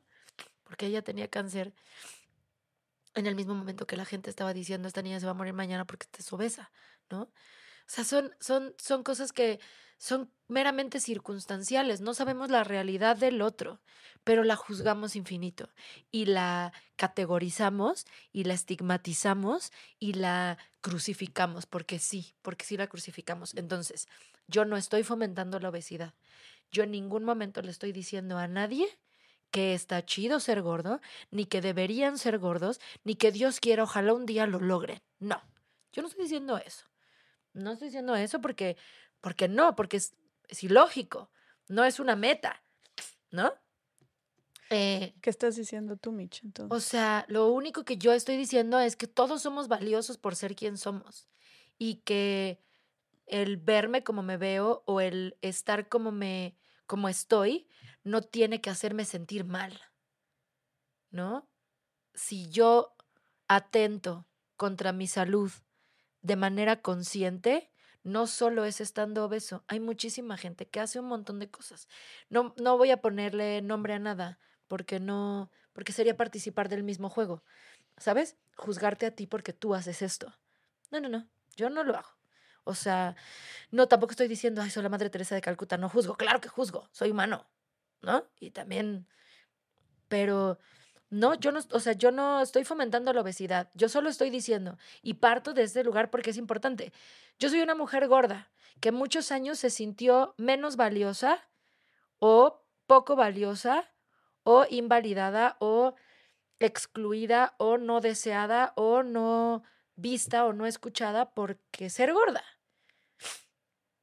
Y me dolió bastante y me llevó a lugares bien tristes, me llevó a intentar compensar un montón de cosas, ¿no? Porque ahora lo hablamos con mi profesión, pero también ha habido un montón de cosas en las que, como yo ya sé que no te gustó, a lo mejor en una relación, mm, voy a intentar caerte perfecto para que, ¿sabes?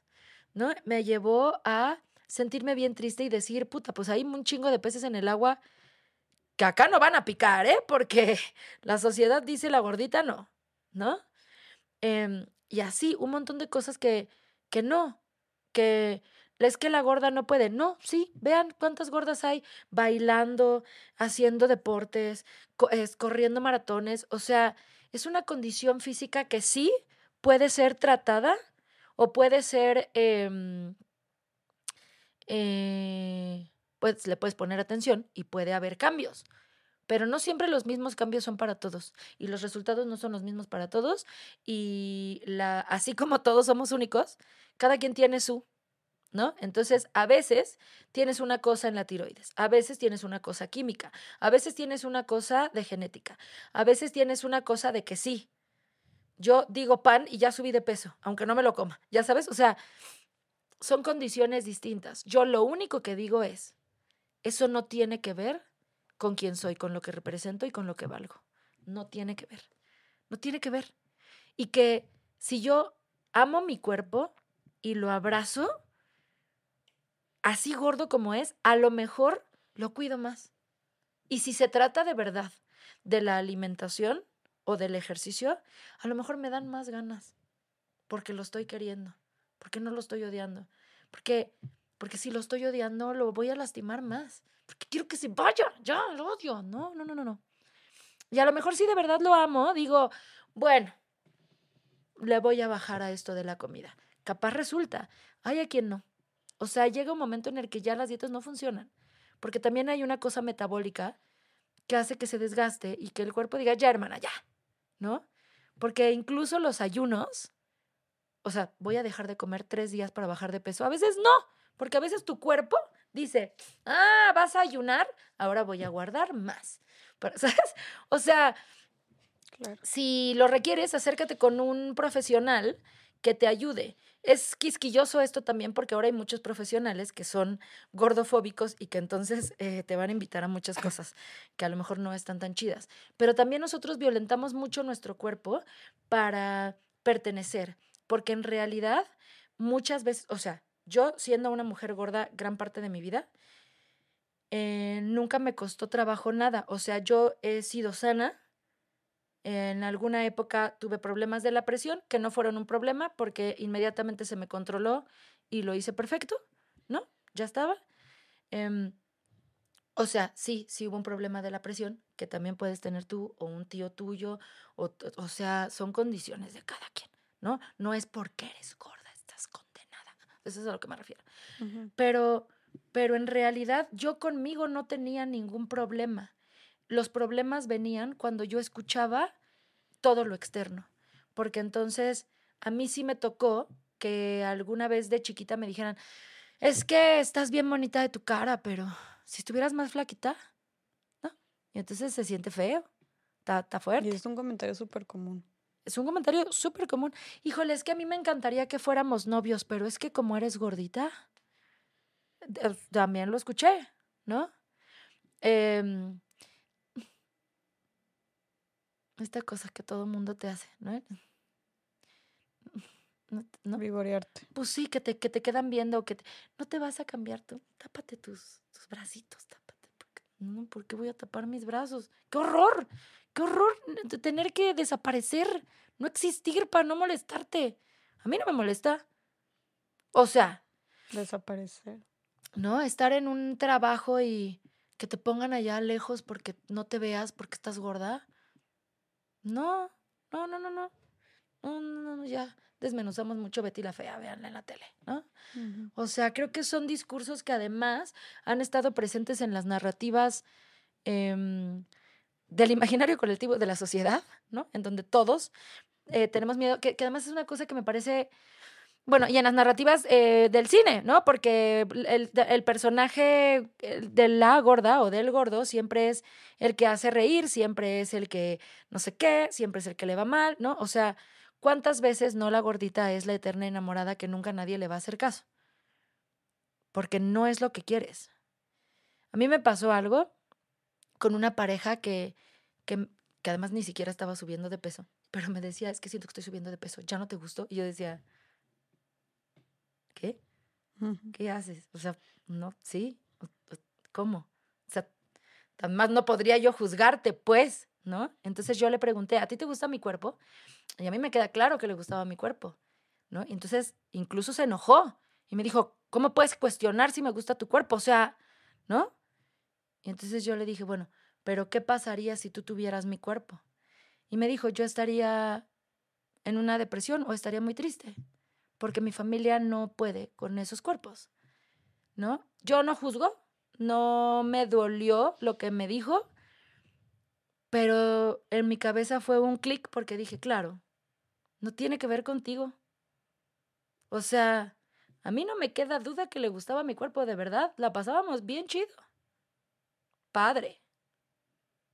Pero si fuera al revés, seguramente habría en su cabeza un sinfín de cuestionamientos y de dolencias que también hay en la mía y que yo medianamente ahí voy capoteando o voy acomodando o voy... Porque es cierto. Es cierto, ¿no? O sea, tú nunca sentiste que estaba mal tu cuerpo hasta que la gente, la sociedad te dijo que estaba.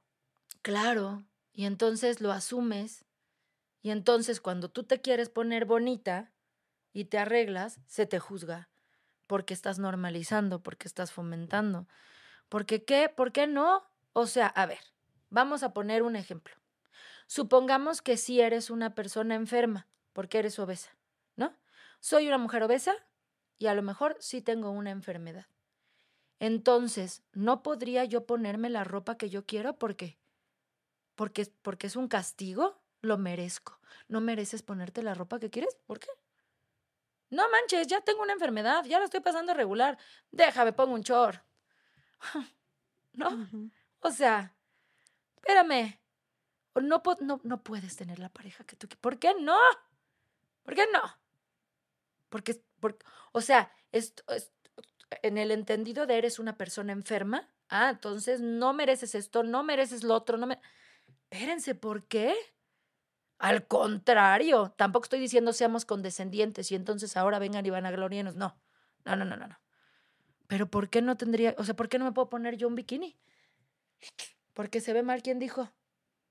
Ahora, también, esa es otra cosa que, que, a lo mejor está mal que lo diga, nunca lo he dicho, pero tú te metes a las páginas estas, hasta en los OnlyFans. ¿Cuánta gente obesa no hay ganando millones de pesos por que se les ve desnudas, teniendo sexo, que son un fetiche, que tampoco está padre fetichizar, digo, eso es un tema como más aparte.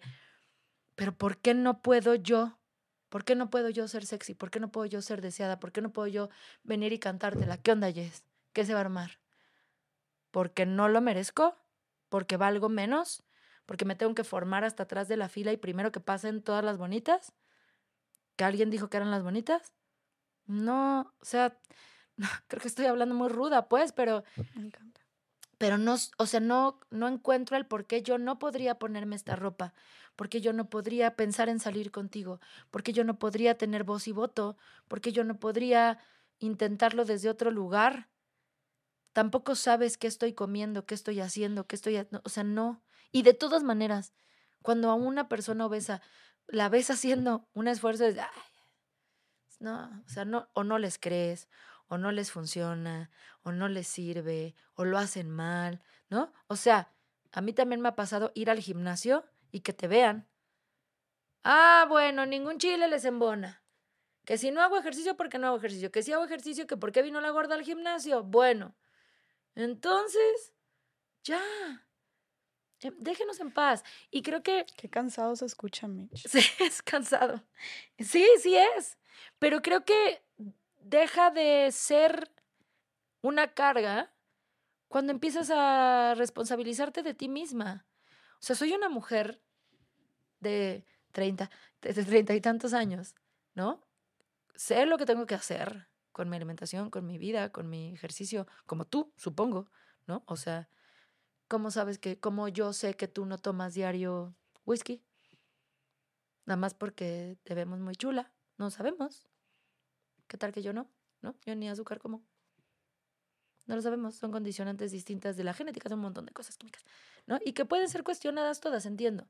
Lo que yo trato de expresar desde mi experiencia es que me parece infinitamente injusto que mi cuerpo sea invalidado por ser grande. Injusto, injusto. Y que en medida de que yo deje de creerlo, empezaré a pasarla mejor. Y que si yo la estoy pasando mejor, a lo mejor dejo de atentar contra él en caso de que yo estuviera atentando en contra mía con una mala alimentación, con una vida sedentaria, con lo que tú quieras. ¿No? Entonces, si yo enseño a amarme, a lo mejor puedo tener mejores resultados. Entonces a mí me pasa todo esto y entonces lo que descubro es que hay un sinfín de violencia que está completamente normalizada desde hace muchísimos años porque es, es un hecho, o sea, o sea, aquí no hay una duda, es un hecho que si eres una persona gorda tienes ciertas condicionantes, ¿no? Sí, también hay cosas que son limitantes. Sí hay cosas que no puedo hacer porque estoy gorda. Sí hay, sí hay, sí hay, sí hay. Y que si me interesa mejorarlas, son áreas de oportunidad como todos, ¿no? A lo mejor llega un momento en el que ya no me puedo vestir o ya no me puedo eh, abrochar los zapatos, ¿no? O ir al baño sola. Bueno, hagamos algo, ¿no? Pero pero no me parece justo que sea desde este lugar de señalamiento y desde este lugar de, de meritar al otro. No, no, no, no estoy de acuerdo. Con eso no estoy de acuerdo. wow, Mitch, no, es que de verdad lamento mucho que, que tú y que más mujeres, personas en general, porque creo que es algo que le pasa no solamente a las mujeres de cuerpo grande, creo que también hombres de cuerpo grande, ¿no? Este, atraviesen por esto. Sí, y, es, y bueno, perdón. Sí, no, no, no. Y es, es este, es, es un cuento de nunca acabar. Hablaba de la, de la, de la validación externa y de la opinión externa. Yo ahorita estoy en un peso que hace mucho no estaba. Y yo me acuerdo que hace 20 años me decían, es que estás muy gordita con este peso. Y ahora hay gente que me dice, no manches, es que estás bien flaca. Entonces, em, todo tiene que ver con la percepción de alguien más. Si yo me dejo construir a partir de lo que tú estás pensando de mí, eh, va a estar rudo, cansado, como dices tú. Claro. Y Mitch, pues también el reto, ¿no? De, de si tienes a todo el mundo por todos lados, como ya dijiste, ejemplos muy aterrizados, diciéndote que no vales o que eh, no perteneces, entonces, ¿cómo amas tu cuerpo? O sea, ¿cómo amar a tu cuerpo si todo el tiempo te están diciendo que está mal? Ah. O mínimo, deja tú amarlo o aceptarlo, ¿sabes? Vivir en paz con él. O sea, creo que llamarlo es otro nivel, que ojalá y todas llegáramos a eso en algún punto. Sí, sí, Pero deja tú amarlo. Vámonos un poquito más para atrás. Vamos a, a cómo está el mundo, a ser más, tal vez más realistas, habitarlo en paz, ¿no? ¿Cómo habitas en paz tu cuerpo, Mitch? Qué lindo. Creo que otra vez es jugar a encontrar tus fichas. O sea, todo lo que he aprendido los últimos, por lo menos 15 años de mi vida, ha sido a mirarme, a verme, a reconocerme, a cuestionarme, a encontrarme, pero a partir de mí, a acompañarme, ¿no? No está, o sea, lo estoy enlistando de una manera muy bonita, pero es una chambotona y que tampoco sé si la tengo check todas, ¿eh? O sea, pero, pero yo, o sea, alguna vez en un podcast me preguntaban, ¿tú odias tu cuerpo? La verdad, nunca en la vida lo he odiado. Nunca lo he odiado, o sea, nunca he dicho, maldita, ¿sabes? O sea, yo he visto gente que se, que de verdad atenta contra sí misma, ¿no? Porque, o que quieren dejar de existir, ¿no? Porque se ven así o porque tienen un cuerpo gordo. Entonces, a mí nunca me ha pasado, gracias a Dios. Sí, sí, sí me molesta o sí me ha inquietado o sí me ha afectado la condicionante que lleva, sí, ¿no? Porque no solo es no me puedo amarrar las agujetas solo, y de ahí parto para hacer algo con mi bien o de irme a la tristeza infinita. No, también está esto, de no puedes pasar, no puedes venir, no puedes ser mi novia, no puedes ser la bonita, no puedes, ¿no? ¿Cómo, cómo lo he ido? Hace poquito alguien me dijo, Andrés Palacios, que lo amo con todo mi corazón, que es muy amigo mío, me dijo, a veces hay cosas que no hay que entender, que solo hay que aceptar, ¿no? Ahora que hablabas de aceptar tu cuerpo. Y sí, estoy totalmente de acuerdo. Creo que hay que aceptar un montón de cosas que no podemos cambiar, ¿no? Yo no puedo cambiar mi color de piel. Y también es una condicionante. Ni mi estatura. Y también es una condicionante social. Porque lo es, lo son. ¿Sabes? Entonces, yo decía de broma, es que yo tengo muchas, muchas, este, Soy gorda, chaparra, morena, mexicana, mujer. ¿no? O sea, todas muchas cosas que van diciendo, tú no, tú no, tú no, tú no, tú no. Entiendo, sí hay muchas cosas que aceptar que no se pueden cambiar y, y abrazarlas, ¿no? Eh, abrazarlas para sobrevivir, para no pasarla mal. Pero también creo que hay que ver qué pasa con eso. O sea, yo acepto que tengo un cuerpo gordo. ¿Puedo cambiarlo? Puede ser. Puede ser porque en muchas épocas de mi vida me he sometido a ciertas dietas en las que he obtenido resultados de pérdida de peso. Porque si hago ejercicio también a veces me ha funcionado. A veces ya no, porque a veces mi metabolismo dice, yo ya no voy a jugar así, porque ya estás bastante descompuesto, ¿no? Em, ¿Puedo hacer algo por ello? Ok, bien. ¿Puedo hacer algo por ello? No, ya no puedo hacer nada porque a lo mejor ya la química no me da. No lo sé. ¿no? Hay otras cosas, otras opciones, ¿no? Que las cirugías, que no sé qué, no sé qué, vemos, ¿no? Por encargarme. Pero que sea por buscar un bienestar propio, por sentirme bien. Porque, híjole, no, sí, de verdad, sí me da muchísimo miedo que me dé un infarto, la neta, ¿no? Pero que no sea un para que no me dejes, que no sea un porque quiero que me dejen entrar, que sea un porque puta madre la ropa no me queda, la ropa no me queda. O sea, no me pinches queda ningún pantalón de esta tienda. Está cabrón, ¿no? O sea, em, eh, que sea a partir de un de algo más amable, que no tenga que ver con un dolor porque porque desgasta también, ¿no? Porque es un sacrificio, porque, o sea, creo que es eh, también abrazar lo que sí somos. No soy esto, pero sí que soy. ¿qué sí soy? ¿No? O sea, no, pues no, pues no, no tengo 30 kilos abajo. No me sale, no puedo. Ya hice un chingo de dietas, bajé 10 y me estanqué. Pero ¿qué sí puedo? Ah, puedo seguir haciendo ejercicio, aunque no baje más. Y me siento bien y mantenerme activa y puedo checar mi salud constantemente y puedo a lo mejor dejar de hacer tantos corajes o dejar de consumir ciertos productos que me ayudan a estar en la salud, bien, ok, mi salud física, ¿no? Mm, ¿Qué más sí soy? Sí soy chida, sí soy chida. Entonces, que me digas tú no, pues a lo mejor tú no quieres jugar conmigo, pero estos de tres de acá si quieren, pues no juego contigo, juego con estos de acá. Porque sí, sí no soy lo que tú quieras, pero sí estoy chida, sí puedo jugar con este lado. ¿no? O sea, como, como ver qué sí soy. O sea, no soy lo que tú dices, pero qué sí soy. Qué sí puedo, qué sí tengo, qué sí hago, ¿no? Este es mi cuerpo. Y no soy la rubia caucásica de ojos azules que necesita el personaje. Pero puedo hacer todas estas cosas. y a alguien le funcionará. ¿No? Hablando de los peces en el agua, hablando de manera profesional y hablando de también de lo que representas para las personas, ¿no? O sea, eh, somos amigas y para ti represento algo. Vea, me vea como me vea. Y yo creo que si dejo de existir, te duele. Entonces, mi existencia es válida, es importante.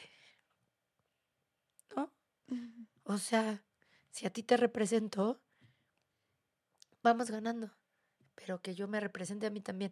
O sea, creo que eso es lo único que yo alego, ¿no? Que no, no tiene que ser un, ya no, no me tengo que sentir mal si me quiero poner el bikini, un short, un vestido, estar con los brazos. Ya, ya, ya. De verdad, ya, por favor. Ya, es agotador. Es agotador y, y este cuerpo puede hacer un montón de cosas. O sea, las que son mamás. No mames, qué valioso. Tuvo este bebetino. Pues sí, con ese cuerpo a lo mejor le costó, a lo mejor no. Porque también no sabemos. Pero, pero eso, creo que, creo que aprender o empezar a buscar esa aceptación es empezar a rebuscar en tus fichas de yo que sí soy. O sea, que sí traigo, ¿no? Puta, no traigo un billete de 100, pero ahorita te junto una morralla de 45 pesos. No sé. ¿No? no lo sé. A lo mejor estoy eh, ya revolviendo muchas cosas, pero creo que eso... es hermoso todo lo que estás diciendo. Porque, ¿por qué no sería? Porque también cuando pasó lo de la revista, se hablaba de... Em, del por qué los espacios no son para todos. ¿Por qué no serían para todos? Si así lo decide la revista, que no sean. Pero si la revista hizo una inversión para que sea, que sea. ¿No? Y entonces hago un video en donde expreso lo que siento, que es agradecimiento a toda la gente que apoya, agradecimiento a la revista por hacerme este reconocimiento, y expreso esto, en donde digo que mi cuerpo es valioso. Y entonces pasa, que, que también es algo que significa mucho para mí, que eh, en la marcha, ¿no?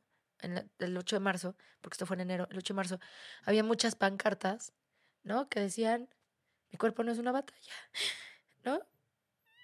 Es una revolución y a lo mejor es una frase muy romántica, lo que quieras, pero que le signifique a alguien y que alguien le salve la vida, ya está, ya está. Y que alguien se sienta mejor. O sea, sobre todo eso, que alguien se sienta mejor. No, no está chido pasarla mal, ¿no? Eh, no podemos pasarla bien todo el tiempo tampoco pero pues sí intentarlo, pues. Entonces, no, no se busca fomentar la obesidad.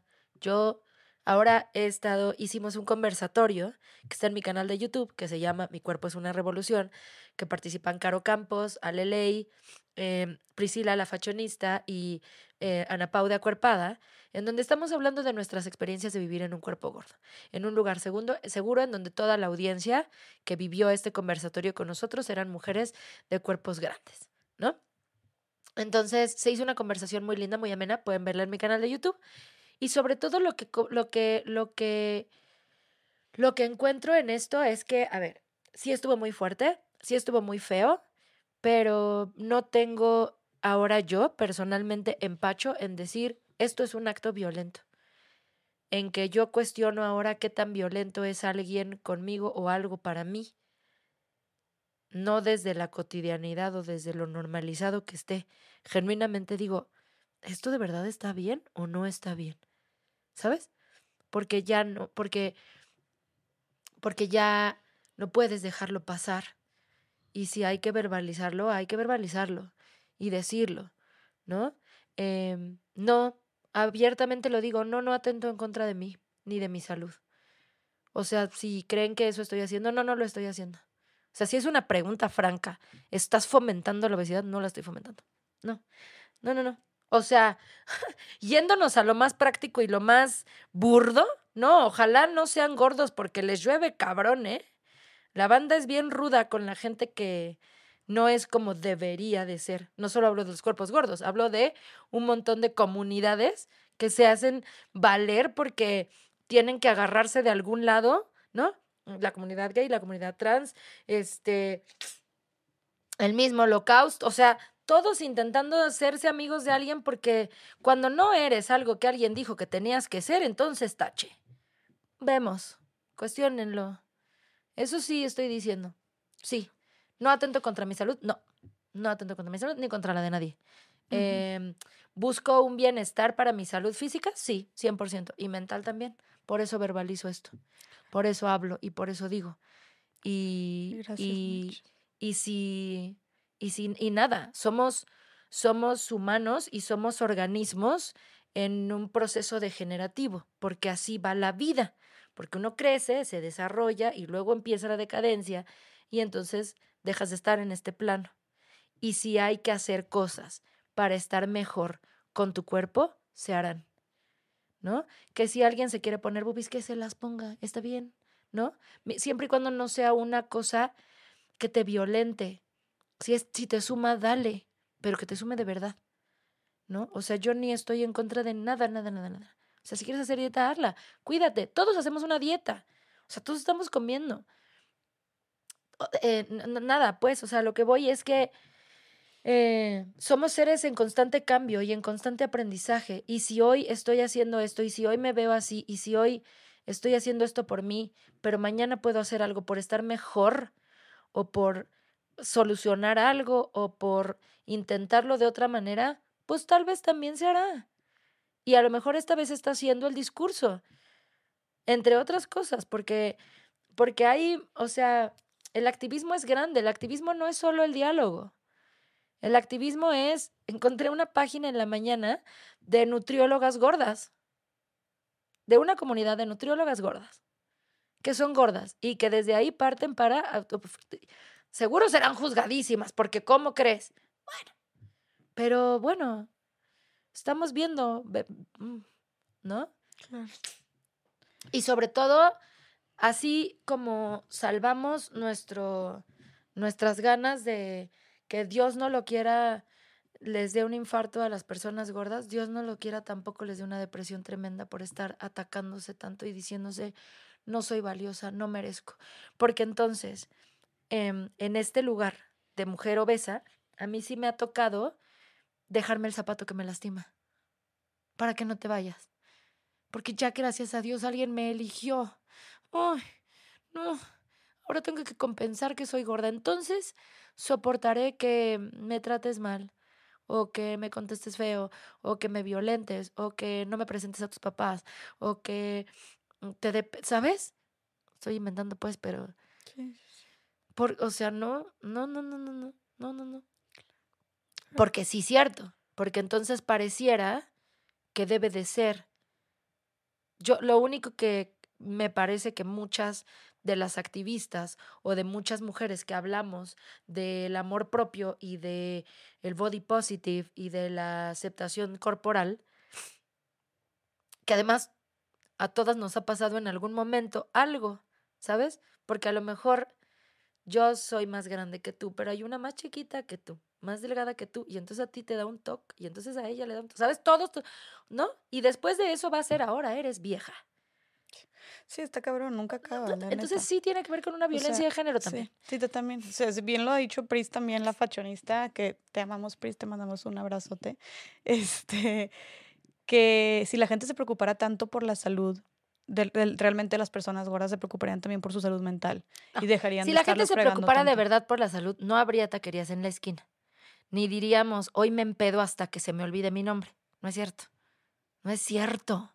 O sea, también, entiendo que no podemos ser radicales, pero también intentemos ser lo más congruentes que podamos, ¿no? Porque, ay, cómo me preocupa a mí. No, es que es que ella es gorda, no se nos vaya a morir. Y tú te pones unas pedas de aguamielero que dices, hermana, claro. de, ese hígado, ¿cómo va? ¿Cómo, ¿Cómo, andamos del.? No, o sea, no, y, nada, no, no quiero irme ahí porque es juzgar también y, y como que por ponernos sí, pero es darle una perspectiva de que entonces realmente qué tanto es preocupación por la salud, o hasta qué punto es eso, o hasta qué punto es gordofobia también. Y la gordofobia existe porque sí existe. O sea, supongamos que sí estamos preocupados por la salud. Órale, pues, te la compro. Sí hay que hacernos cargo de la salud. Pero insisto, eso no quiere decir que entonces no me dejes pasar si estoy gorda. Claro. Porque eso sí es O me insultes, ¿no? O me faltes al respeto. Porque no me veo como tú quisieras. que te burles de mí o algo, o sea, totalmente. Que pases encima de mí, que no me contrates, que em, me, me, etiquetes. eso sí, es otra cosa. Claro. Entonces, nada, la revista creo que fue un momento, estuvo rudo, pero también aprendí muchas cosas y lo que más agradezco es que se haya abierto la conversación para que ahora hablemos de esto. O sea, está feo, qué rudo, uy, qué mal. Pero bueno, ahora me parece lo más poderoso que me digas, no fomentas, tú qué dices. Yo digo esto, también soy valiosa. Y no solo soy valiosa, necesito hacerme valer. Y para eso necesito ver qué fichas traigo y cómo oferto mis juegos. ¿no? Y retirar las apuestas de donde no sé, donde no, ¿no? ¿Se va a perder? Sí. ¿Se nos van a perder unas fichas? Sí. A lo mejor ganamos otras, a lo mejor unas rachas y unas rachas, pero creo que de eso va y por eso hablo tanto de aprender a abrazarnos y a construirnos y a sostenernos y a mirarnos. Porque si yo me la compro, que yo no valgo o que no merezco, porque no peso un cierta un número, pues no, no voy a permitir muchas cosas que me van a lastimar. Sí. Y Michi, estoy muy segura que hay muchísimas mujeres en este momento escuchándote y hombres probablemente también sintiendo demasiado lo que estás diciendo, identificándose contigo, eh, sintiéndolo desde el fondo de su corazón, no entendiendo lo que estás diciendo y que probablemente les duela también todo esto que estás, que estás mencionando. ¿Qué le dirías también a esas personas que nos están escuchando? Eh, que suena bien fácil. O sea, es transgresor, es progres, todo lo que tú quieras, suena bien fácil. No es. Es una chambotototota que ojalá puedan hacer acompañados. Primero, de ustedes mismos. Alguna vez en una clase de actuación, el maestro Fernández Martínez Monroy dijo, em, hay que aprender a caerse bien a uno mismo, porque no importa a dónde vayas. Así huyas al lugar más lejano, te llevas contigo. Y eso me quedó tatuado en el alma. Entonces, partir de ahí, aprender a, a, estar con nosotros y saber lo valiosos que somos y de ahí irnos acomodando, ¿no? Y que, y que, y que aprendamos a mirar las violencias que están alrededor porque casi siempre vienen con un moñito, sobre todo hablando de los cuerpos. Eh, es siempre vienen con un moñito porque yo quiero que estés bien y te lo digo en buena onda. O sea, te lo digo en buena onda, estás bien bonita de tu cara, si bajaras de peso, pues a lo mejor tiene su lado bonito, pero también tiene su, su truco, pues está feo, ¿no? O sea, por ejemplo, ahora que he bajado de peso, la gente me... Te ves muy bien. ¿Qué te hiciste? ¿No?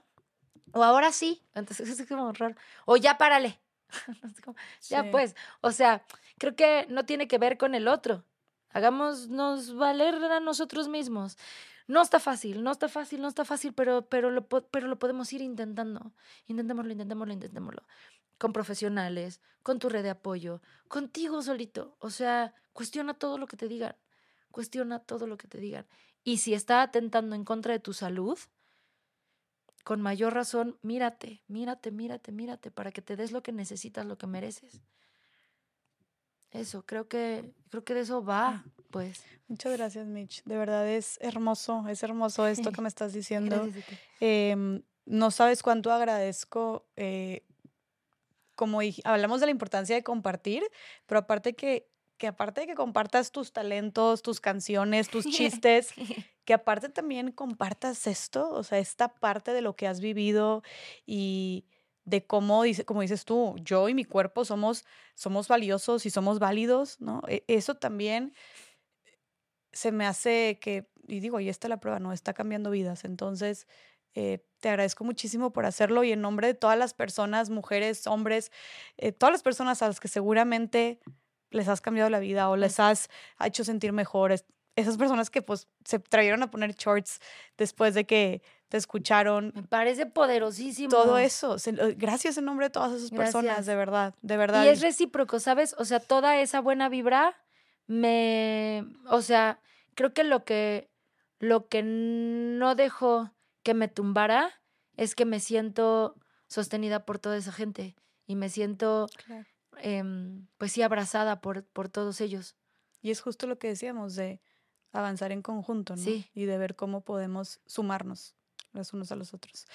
Mitch, eh, yo empiezo a concluir, no porque ya sé, nada más porque tú, señorita ocupada, tienes que ir a dar un show. Ya sé, tengo que ir a dar un show al rato, pero y me dijiste, no me para la boca, pero que yo avisé, yo avisé, red flag, no me para la boca. Tú me avisaste, pero además por eso te detengo, si no yo te dejaría aquí correr, pero bueno, tienes que ir a dar tu show, no quiero decepcionar a tu público. No, muchas gracias. Este, y que le echen la culpa aquí a más allá de Rosa, pero de verdad muchas gracias por estar aquí. Fue extremadamente, o sea, como al inicio dije, estaba muy emocionada por grabar contigo y de verdad que fue, mi corazón está feliz, fue de verdad un abrazo al alma y, y, fue hermoso, fue hermoso conectar y hablar de tantos temas y me encantó conocer un lado de ti que va pues no solamente más allá de la actuación, de la comedia, también de esta parte como de activismo contra la gordofobia, etcétera, sino también pues tú, tus relaciones, tus procesos, tus todo, hablamos ahora sí que de todo, entonces gracias por mostrarte vulnerable y por confiar en mí en este espacio para hacerlo. Y gracias por hacer de este espacio un lugar seguro, o sea,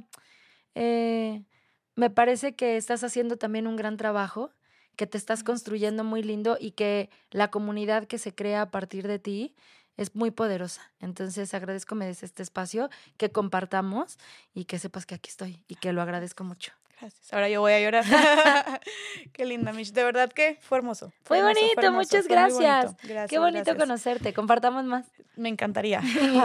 pues muchísimas gracias a las personas este, que nos escucharon. Platíquenos qué les pareció. Mándenle muchísimo amor a Mitch. Hay tus redes sociales ah, antes de irnos. Eh, arroba Michi Hart en Instagram, Twitter, TikTok. Michelle Rodríguez México en Facebook y Michelle Rodríguez en YouTube. Aquí les dejamos todas las cuentas en pantalla. Vayan a seguir a esta mujer súper poderosa. Compartan este episodio y nos vemos en el siguiente episodio de Más Allá del Rosa. ¡Qué emoción! Bye.